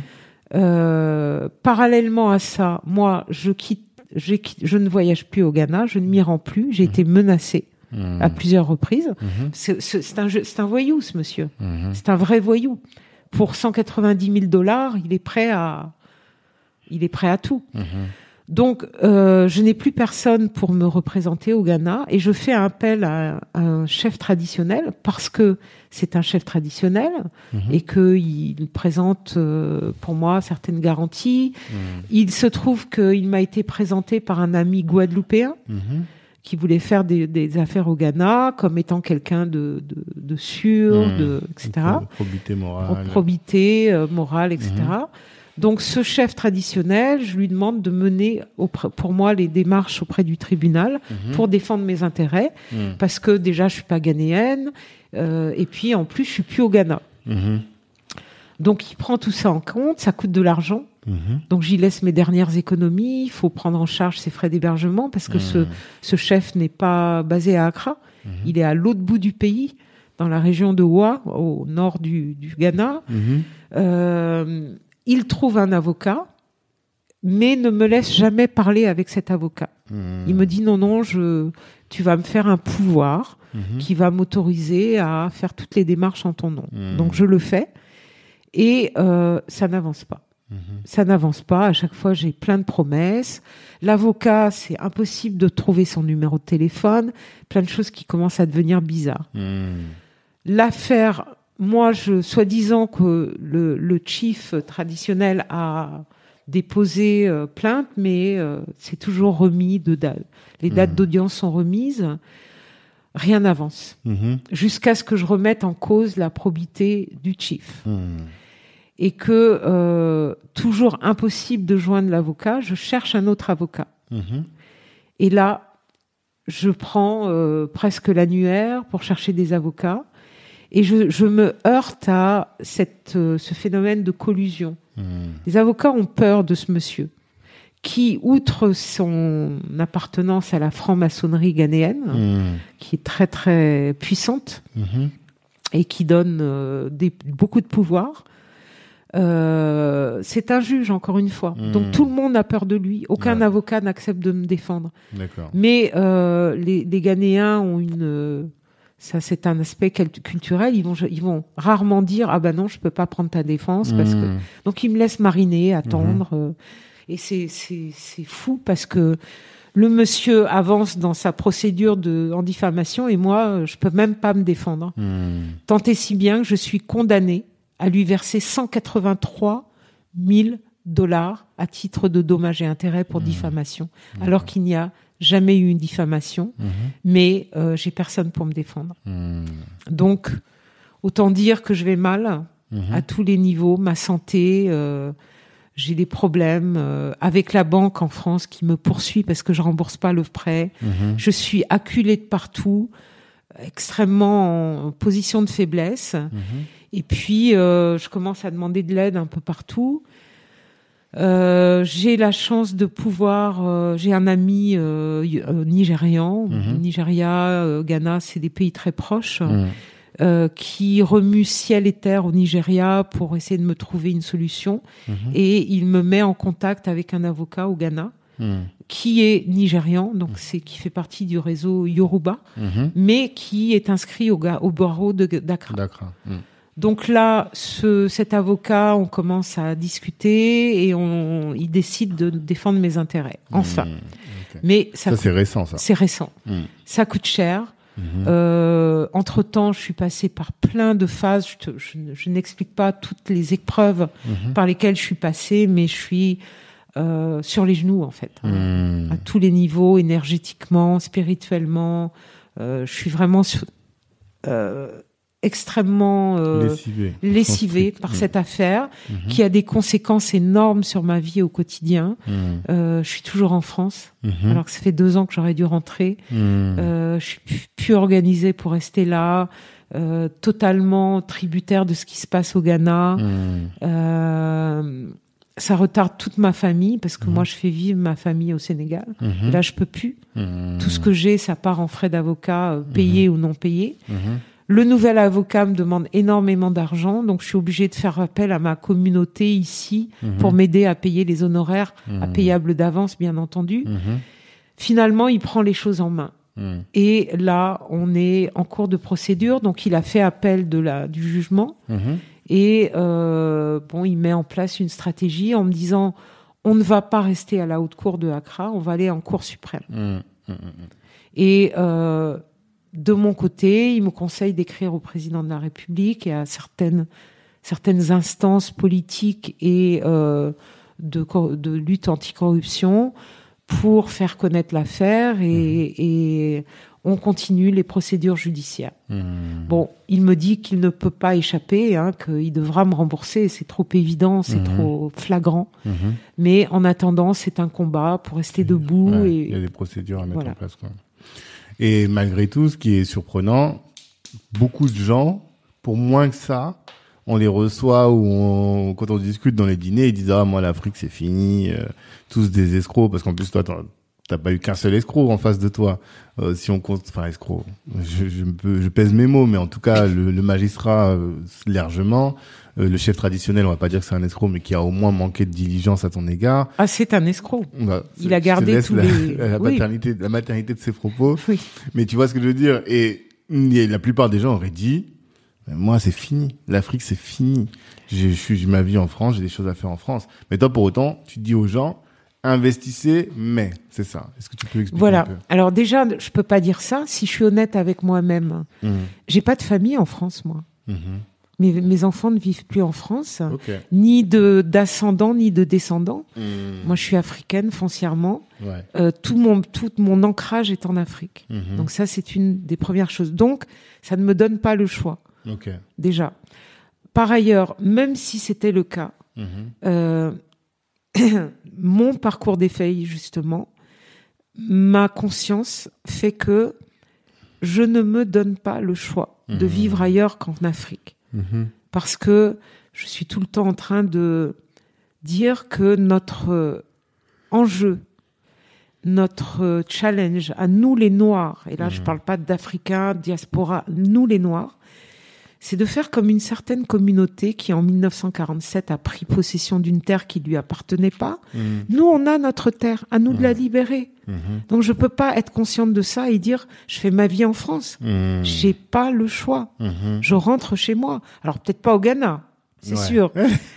Là, je suis quand même marquée. Oui, je suis marquée en vie. Mais j'ai, c'est comme si mes ancêtres m'avaient dit. Euh, c'est comme si Mam Aïda Diamé, qui était l'ancêtre qui avait euh, ac- acquis des terrains euh, à Sokone dans ma, ma ville, dans mon Mhm. terroir, me disait mais ma fille, euh, pourquoi tu, tu, tu laisses là pour aller au Ghana? Mhm. Mais ça veut dire quoi? Mhm. Tu as des terres chez toi, viens construire chez toi. Donc voilà, je alors je dis ce que je dis aux gens, c'est que d'une part, il ne faut pas idéaliser l'Afrique. Mhm. Euh, Il y a beaucoup de gens qui sont dans leur imaginaire restés sur l'Afrique que leurs ancêtres ont quitté. Mhm. Elle a, elle a bougé l'Afrique depuis. Mhm. Elle a été beaucoup plus dominée, écrasée, Mhm. et les gens, euh, les gens sont dans, dans la mesure où on est appauvri en Mhm. Afrique, on ne, on cherche l'argent tout le temps. Mhm. On est dans un, un paradigme ultra capitaliste, mais on n'a pas de capital. Mhm. Mais par contre, on a plein de richesses Mhm. et on se rend pas compte de ces richesses. Donc les gens cherchent le capital et le capital, ils le prennent là où il se trouve. Et c'est bien logique, c'est humain. C'est pour ça que en Afrique, les gens voient les étrangers comme une source de capital. Et moi-même, quand j'y vivais, c'est comme ça que je voyais les gens. Ok. Je le dis, quand j'avais mon entreprise au Sénégal, euh, on essayait de, de faire des deals, des marchés avec des gens qui faisaient, qui, qui de la diaspora.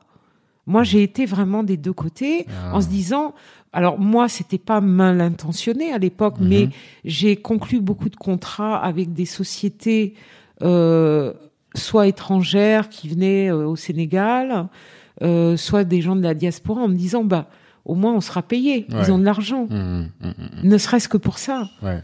Donc, ce que je veux dire aux gens, c'est de faire très attention, de comprendre déjà, comprendre les choses. Faut pas être dans le jugement.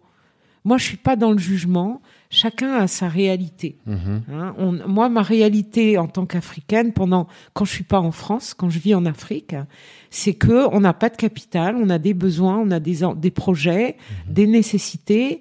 Il faut qu'on arrive à vivre et à survivre. Mhm. Ça, c'est une réalité. Je comprends aussi la réalité des gens en diaspora. On est dans un système euh, où on travaille et on n'a pas envie de se faire plumer. Et puis, il n'y a Ouais. pas de raison qu'on se fasse plumer. Mhm. Mais il faut que nous tous, on comprenne que on doit agir dans la mat, avec honnêteté. On ne doit pas voler les autres. Mhm. Et, et, et là, tout le monde doit changer. Mhm. Le, la, la personne de la diaspora ne doit pas se dire je vais aller faire fortune en Afrique. Il n'y a pas de fortune à faire. On peut choisir d'aller y vivre, de- d'entreprendre, mais il faut pas viser la fortune et se dire qu'on va rouler en grosse voiture. Mhm. Non, non, il faut chercher à y vivre simplement, Mhm. euh, avec, sa, avec ou sans sa famille, euh, correctement, Mhm. et à créer de l'emploi quand on a la possibilité Mhm. et à faire des choses positives. Mais il faut pas y aller avec cet esprit occidental de conquête euh, en disant je vais me faire, Mhm. j'allais dire, j'allais dire des choses euh, Des choses en or. voilà, des choses en or.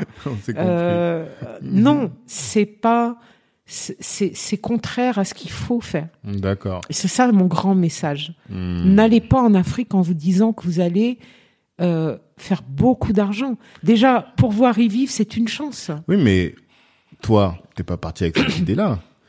Tu, tu, tu vois, quand on a passé quand même un bon moment à, à réfléchir, à discuter de, de la marge, de la- des petites marges que tu allais faire, des petits coups que tu allais faire, toi, tu y allais avec une bonne intention et ça t'a pas empêché d'être, de te retrouver en difficulté. Oui. Donc, c'est qu'il y a d'autres choses. Quel Alors, autre conseil? Ça, Voilà. le, ça, c'est une partie du message. C'est une, une partie du message aux gens qui veulent aller vivre ou investir en Afrique. Mm. Donc il y a ça comme une partie de n'y allez pas avec la mauvaise intention, Mhm. mais il y a aussi attention Mhm. à de la à la façon dont vous allez être perçu en tant que non résident. ou, euh, Mhm. déjà, on vous perçoit pas pour ce que vous êtes forcément. Mhm. Quand tu es noir, euh, que tu as des origines africaines, même que si tu es né en Guadeloupe, en Martinique ou en France, Mhm. les gens te perçoivent pas comme quelqu'un du, pays. Hein. Pour eux, t'es un blanc. T'es un blanc, mais Mhm. t'es un blanc noir, mais t'es, t'es un- En fait, on n'a pas la même notion de la couleur. Mhm. Nous, quand on est en Europe, on a une notion, j'allais dire épidermique de la couleur. Mhm. Tu portes ta couleur. En Afrique, les gens ne te perçoivent pas en fonction de ta couleur, mais d'où tu viens. Mhm. Ok. C'est pas du tout la même chose. intéressant ça. Ouais. C'est une notion dont on n'est pas toujours familier. conscient. Mhm. Il y a beaucoup de gens en diaspora qui deviennent des victimes parce qu'ils pensent que parce qu'ils sont noirs, Mhm. euh, ils vont être perçus comme des noirs. Mhm. Non, enfin oui, oui et non. Mhm. Mais ils vont surtout avant tout être perçus comme un potentiel moyen de gagner de l'argent. C'est ça. Un, un billet de banque qui marche. Voilà, un billet de banque couleur sur est bien pattes. verte. Voilà, peu importe ta bien. couleur. Mais tout à l'heure, tu parlais, au-delà de ça, tu parlais du fait de ne pas, d'éviter la précipitation. Ah, c'est la première chose oui. que tu as dite. Et tu as parlé aussi du fait d'aller en groupe. Est-ce que tu peux développer? Oui, alors euh, dans ce qu'on fait, il est impératif d'avoir euh, un petit réseau sur place. Mhm. Alors ça, c'était un frein Mhm. que moi j'ai allègrement euh, contourné. Ça, ça correspond à ma nature de fonceuse. Mhm. Euh, je me suis dit bon, au Sénégal, c'est mon terroir, je connais des gens, j'ai ma Mhm. famille, j'ai déjà entrepris, mais je connais personne au Ghana. Mais quand même, Mhm. j'ai par euh, oui, par précipitation, euh, j'ai trouvé une opportunité, un juge. Je pensais être plus maligne que les autres, hein, il faut le Mhm. dire. Ça, c'est mon mea culpa. Mhm. Je me suis dit, enfin, pas plus maligne que les autres. Je, je prétendais pas donner des leçons à quiconque, mais ma volonté d'avancer et d'aller et de poser les bases Mhm. et surtout de rentrer ont fait que je me suis précipitée malgré le fait que j'étais consciente de ça. Mhm. C'est pas comme quelqu'un qui connaît pas l'Afrique. Je sais les entourloupes de, de, de- desquelles on est capable. J'ai déjà été victime chez moi de certaines choses et j'arrive dans ce pays où euh, je néglige cet aspect relationnel. Et puis les gens que je connais que sur place, euh, ils me semblent pas assez rapides. Mhm. J'avais quelques amis qui me disaient oui, on va voir. Je disais bon, alors voilà, j'ai trouvé ça. Qu'est-ce que t'en penses? Oui, on va voir, on va voir. Et puis moi, ça allait pas assez vite pour moi. Mhm. C'est ça. Là, tu as mêlé les deux. Précipitation Voilà. et euh, ne pas écouter le réseau local. Voilà. Et puis aussi, euh, on a une notion du temps en Afrique qui est pas la même qu'ici. Totalement. Euh, on veut faire les choses, on dit il faut prendre le temps, mais combien de temps? Mhm. Ouais. Surtout que toi, tu viens de l'étranger. Chaque jour que tu passes, euh, C'est de l'argent, c'est de l'argent. c'est des coûts. Ouais, forcément. Donc, C'est tu des dois y réfléchir différemment. Tu peux pas non plus passer euh, trois ans dans un pays avant de te, de te décider à investir. Ouais, Et puis, t'as aucune garantie. Mhm. Et c'est une question que je me pose aussi encore aujourd'hui chez moi. Mhm.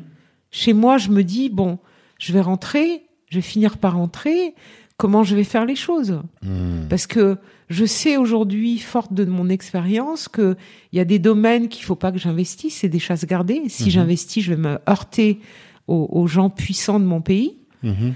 Euh, il faut des appuis, des appuis dans la magistrature, dans la police, mais après c'est une question de puissance. Hein, Mhm. de- euh, c'est un véritable problème. Mhm. Donc il faut investir dans des domaines euh, parfois un peu inexplorés ou des, domaines nouveaux.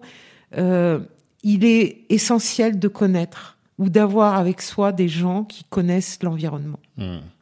Souvent, la meilleure façon de faire, c'est déjà en groupe, parce Mhm. que on a des visions différentes. Mhm. Si on met euh, 2000 euros ou 10 000 euros ensemble, que chacun a mis quelque chose dans un projet, chacun va venir avec ses propres filtres. C'est ça.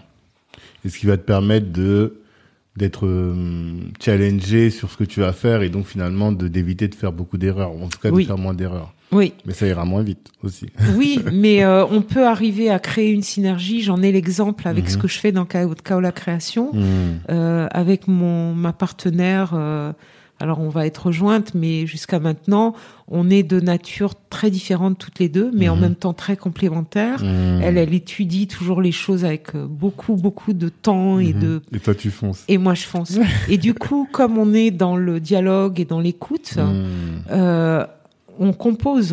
Ouais. Et c'est ce qui fait notre force. Totalement. On est très complémentaires. Mhm. Quand tu travailles dans le dans le respect de l'autre Mhm. et de ce qu'il est, Mhm. sans être dans le jugement, même si des gens comme moi, on va parfois trépigner. Mhm. Elle aussi, elle va trépigner en disant oh mais euh, non, elle devrait pas aller sur ces reins là. Mhm. Mais ça crée un équilibre qui fait que euh, c'est très équilibré.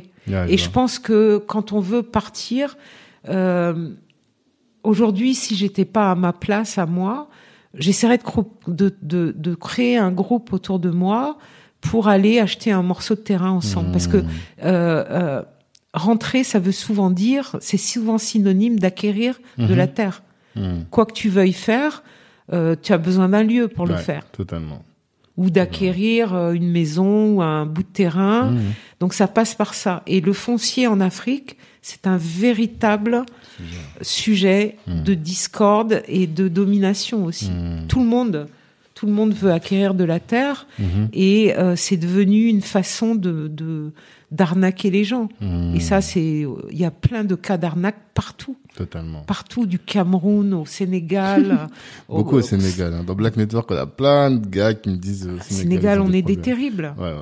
Et moi, je pense que là-dessus, j'ai aussi un rôle à jouer parce que j'ai moi des terres familiales Mhm. euh, euh, assez grandes, Mhm. donc qui peuvent abri- abriter mes propres projets. Mhm. Mais j'aimerais aussi pouvoir être en mesure de dire à des gens, bah voilà, moi je vous mets à disposition un terrain. Je vous Mhm. demande rien, juste créer, Mhm. créer quelque chose, créer un business. Ok. Voilà. On, s'entend sur une durée. Vous avez Mhm. 10 ans pour créer un, un business. Euh, je veux aussi acheter moi des terrains chez moi, autour de moi, pour renforcer mon propre réseau. Donc que j'ai des gens de la diaspora qui soient positionnés dans, dans le même coin. Et euh, pour ça, bah, je vais leur dire acheter un bout de terrain. Ouais. Mais comme rien n'est sécurisé, moi, je vais acheter avec mon argent Mhm. et je le revendrai après Mhm. au prix d'achat avec le titre foncier. D'accord. Donc, je suis en train de leur dire créez des groupes, voyez-vous, apprenez à vous connaître, montez des projets qui peuvent être mis en place au Sénégal Mhm. et au moment où vous serez prêts, moi, le terrain, je vous le vends. Il est là. Il est là. Mhm. Ok. Mais moi, depuis tout à l'heure, je me pose une question. Je me dis, avec tout ce que tu as vécu, qu'est-ce qui fait que t'as pas craqué? Parce que franchement, psychologiquement, il y a beaucoup de gens qui seraient à terre. quoi. Oui, Tu vois? Je Complètement. suis quand même très fatiguée, Ouais. euh, physiquement, énergétiquement, mais, mais, Mhm. je m'appelle Sornaka. Euh, J'essaye d'incarner mon nom et Mhm. mon nom m'incarne. J'ai la force de mes ancêtres. Le Mhm. K, c'est l'énergie vitale. Exactement. Euh, le bas, c'est l'âme. Mhm. Et quand quelqu'un décède, on l'a vu dans les cérémonies euh, dernièrement de, de autour de la, du, du départ du frère euh, Kalala Omotunde Ah, de, ouais, ouais. de. Anidjar, Afrika Mat, enfin, Mhm. Ce grand chercheur. euh, Mhm. euh, on, on dit que son cas soit vivifié parce qu'il va vivre d'autres vies Mhm. et qu'il a besoin de cette énergie vitale pour poursuivre sa route. Donc, Mm. moi, portant ce nom, j'essaye d'être digne de ce nom et de rester debout. Mhm. Et euh, je suis très ancrée dans ma spiritualité. Mhm. Donc, euh, mes ancêtres, parce Mm-hmm. que je je m'a- je m'ancre en eux Mhm. et que je leur demande de me donner cette force-là, Mhm. de rester debout, euh, en sachant toutes les conséquences que ça a sur ma vie actuelle, Mhm. et euh, de me donner la force. Et je ne doute pas. Je fais mes affirmations, je fais mes libations, euh, je suis très ancrée dans ma spiritualité, et c'est ça qui me tient debout, et rien d'autre. Rien d'autre. D'accord. Alors, c'est une énergie. Euh, faut aussi être un peu, euh, entre guillemets, initié, parce que moi, j'ai pas d'initiation particulière. Mhm. Euh, mais il faut comprendre comment fonctionne l'énergie pour pouvoir s'inscrire dans l'énergie positive. Mhm. Moi, j'ai décidé que justice doit se faire. Mhm. Donc, je sais que ça va se faire. Maintenant, le temps des hommes n'est pas forcément le temps des ancêtres. Ouais. Donc, il faut attendre le bon moment. Et je sais que quand il t'arrive quelque chose, et ça c'est chez nous partout en Afrique, Mhm. on a cette notion-là encore, malgré les religions, que quand il t'arrive quelque chose, c'est parce que ça doit t'arriver Mhm. et que tu as quelque chose à retirer de ça. Mhm. Regarde, si j'avais fait cette transaction, je serais actuellement au Ghana. Qu'est-ce que mes ancêtres au Sénégal diraient? Tu nous as laissé tomber. Peut-être. Peut-être. J'ai j'ai changé mes plans et mes projets à cause ou grâce à ce qui m'est arrivé. Mhm. J'en ai retiré aussi beaucoup de sagesse Mhm. et beaucoup de leçons. J'ai fait mon mea culpa. Peut-être que j'ai pas encore tout appris, c'est pour ça que ça traîne. Mais euh, voilà, c'est cette foi dans la justice euh, et puis euh, dans cette terre du verso, il y a des choses qui peuvent plus avoir cours. Il y a le fait aussi que euh, on progresse, notre communauté progresse. En en Afrique, on progresse, on avance. Les peuples africains se mettent debout. Il y a des actions qui sont menées par, euh, par on a des leaders, on a des, on a des frères, des sœurs. Et là, je pense à, à Kémy Seba, Nathalie Yamb et à d'autres qui font des actions de conscientisation. Euh, Il y, a, il y, a, il y a de plus en plus de prise de conscience qui font que euh, certaines choses ne sont plus possibles, Mhm. tout simplement. Ok, top. Franchement, c'est hyper enrichissant. Euh, pour terminer, ben justement, est-ce que parce que là, ce que tu dis, ça sonne un peu comme euh, un message global. On a parlé pendant plus de près de deux heures et demie, deux heures vingt-trois. Voilà. Qu'est-ce que tu veux absolument que euh, notre audience, qui est la jeunesse entre guillemets noire d'Afrique et enfin africain et afrodescendant, qui vit en Occident, qu'est-ce que tu veux qu'ils retiennent de toutes ces discussions, qui ont de tout ce parcours finalement entrepreneurial et ce, ce parcours de, c'est quoi le mot Parcours d'éveil. ce parcours d'éveil finalement qu'on découvre à travers ton euh, à travers ton ton, ton ton histoire. Qu'est-ce que tu veux qu'ils retiennent absolument? Qu'est-ce que tu te dis s'il y a une chose à faire dans vos vies compte tenu de tout ce que vous avez entendu c'est ça? Ce serait quoi? Ah, alors je dirais qu'il y a plus. C'est une. C'est c'est à l'image du parcours d'éveil. Euh, mon message aux jeunes, Mhm. y compris à mes enfants, à qui j'ai essayé d'inculquer ça. Mhm. Euh, déjà, où que vous soyez, en Afrique, en Europe, où que vous soyez né, apprenez qui vous êtes. Mhm. Qui vous êtes. Euh, c'est vrai que la couleur, c'est un, c'est un, c'est un- phénotype, et il y en a plein chez nous. hein, Il n'y a pas un phénotype noir. Mhm. On a toute une gamme de de phénotypes en Afrique. hein, des gens euh, les plus clairs aux plus foncés, des gens avec les cheveux lisses, des che- bon. Mais on sait reconnaître quand même quelqu'un qui a des racines africaines et qui revendique ses racines africaines. Mhm. Euh, apprenez par cette couleur que vous venez forcément d'une autre civilisation que celle que votre nationalité. Mhm. Déjà, apprenez qui vous êtes. Cherchez. Il y a plein d'ouvrages, il y a plein d'informations disponibles. Mhm. Ça, c'est impératif. Mhm. Ces racines-là ne sont pas significatives, ne sont pas les, euh, euh, équivalentes à esclavage et colonisation. Mhm. Ça, c'est euh, comme me disait euh, ma collègue Mélissa, c'est une fraction de seconde dans, notre histoire. totalement On ne se résume pas à ça. On vient de la, du berceau civilisationnel qui a qui a créé, qui a tout créé, Mhm. qui est berceau de l'humanité. C'est de quand tu es noir, c'est de là que tu viens. Mhm. Donc apprends tes racines. Ton histoire ne te sera jamais apprise à l'école. Apprends ton histoire. T'as pas le choix. Mhm. Apprends ton histoire. Apprends qui tu es. Retrouve ta, ver- ta fierté. Mets-toi debout et ancre-toi à ton continent. Mhm. Commence à t'organiser avec ta communauté selon des règles de fierté, de dignité, de probité, d'honnêteté et de volonté commune. Et tout est possible. Tout est possible, à condition qu'on sache qui nous sommes, qu'on retrouve notre fierté et qu'on s'ancre à notre continent. Aujourd'hui, on a un continent que personne ne nous conteste. Tout le monde sait, c'est pas comme euh, oui, la Palestine, ça appartient à mach... Non, non. Mhm. L'Afrique, c'est aux Africains. ouais Donc, prenons conscience de ça et libérons notre continent sur tous les plans. Libérons-le des contraintes spirituelles, religieuses, des contraintes économiques. Nous sommes les plus nombreux, nous sommes les plus puissants. Donc c'est ça mon message. Hmm. Solidarité, amour entre nous. Mhm. Ne pas être dans le jugement. Moi, je sais que, ce que tout ce que j'ai pu dire là pendant cet entretien, il y a des gens qui seront pas d'accord avec moi. Mhm. Je suis d'une famille musulmane. Le, le, l'africain, le noir musulman, aussi bien que celui qui est catholique, est mon frère ou ma sœur. Mhm. Et je, ne serait-ce que pour ça, parce qu'on est les mêmes, on vient du même berceau, j'ai un amour inconditionnel. Même si je pense que toi, musulman, tu te trompes, Mhm. on t'a inculqué ça, ça n'empêche que tu es mon frère. Mhm. Et si on raisonne comme ça, et que petit à petit on se départit de nos a priori, tout est possible pour nous et on va retrouver notre puissance. Voilà mon message. Le message est puissant. Le message de fraternité, en tout cas que nous, on, prône aussi chez Black Network, ce message d'amour fraternel pour la réussite du continent, il est puissant. Merci en tout cas pour ça, merci pour ton témoignage.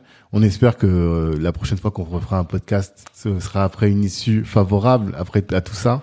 En tout cas, c'est ce qu'on te souhaite, que tu réussisses. Tu voulais ajouter quelque chose? Oui, je déjà je te remercie de m'avoir donné la parole, Tanguy. Merci beaucoup. Merci pour ta bienveillance Avec et cette fraternité très forte que je sens en toi. Et euh, oui, j'aimerais revenir parler de l'issue favorable. Et là, il y aura toute un, une série de podcasts à faire ensemble encore, si tu le veux bien. C'est mon retour. Mmh. Le retour sur le continent. Voilà. Ah, c'est même un- podcast au Ghana. Alors Ghana, je Non, pense pas, mais Sénégal, et ailleurs, parce que j'ai des projets ailleurs. Et Mhm. j'aimerais aussi partager Mhm. cette expérience de retour. D'accord. Bah avec plaisir en tout cas. Nous on prend note Merci. et euh, on espère qu'on aura l'occasion de le faire et que tout, tout ça va se solder par quelque chose de positif avec des enseignements et finalement aussi avec une réussite. On te souhaite de la force pour la suite. Merci Et beaucoup. Force à nous. À force à nous tous. Et à tous, je vous dis rendez-vous la semaine prochaine pour un autre, un ou une autre invité. Et d'ici là, revoyez vos ambitions à la hausse. Ciao tout le monde. Au tête.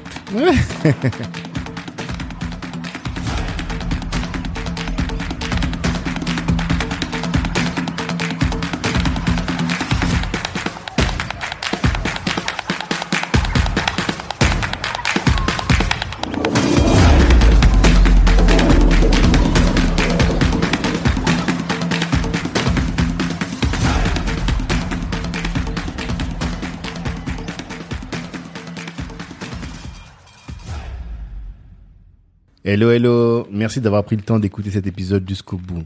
Avant de terminer, je voulais vous annoncer la création de la Cali Business Academy. Qu'est-ce que c'est que la Cali Business Academy? C'est un centre de formation dans lequel vous êtes formé par les meilleurs. Imaginez que Rokaya Diallo ou Harry Rosenmack vous forment à la prise de parole en public. Ou encore que Ibrahima Sissoko vous forme à entreprendre dans la tech. Ou que Olivier Laouché, euh, Christian Zella de Nofi vous forme à entreprendre dans les médias. Voilà un peu le type de programme que l'on vous concocte dans le cadre de la Cali Business Academy. Apprenez à entreprendre, certes, à vous insérer ou à obtenir des skills professionnels, mais en étant formé par les meilleurs. Ces meilleurs-là, vous les avez écoutés dans le cadre du podcast, vous les connaissez dans la communauté et ils sont là à votre disposition pour répondre aussi à toutes vos questions. C'est ce centre de formation pour le découvrir. Eh bien, ce que je vous invite à faire, c'est de nous suivre Black Network sur tous les réseaux sociaux, d'aller sur notre site internet aussi, de vous inscrire pour recevoir notre newsletter. Et là, vous serez informé régulièrement des différentes sessions de formation en présentiel ou à distance que nous allons organiser. Et puis, par rapport au podcast, eh bien, comme je vous le dis toujours, merci de partager autour de vous. Vous avez sûrement dû euh, considérer que ce que vous avez entendu vous a édifié et pourrait intéresser un de vos frères, une de vos sœurs ou un de vos contacts. Eh bien, si vous partagez, si vous commentez sur euh, Apple Podcast, ça va nous aider à faire grandir le podcast et à toucher un maximum de monde. Merci pour votre attention.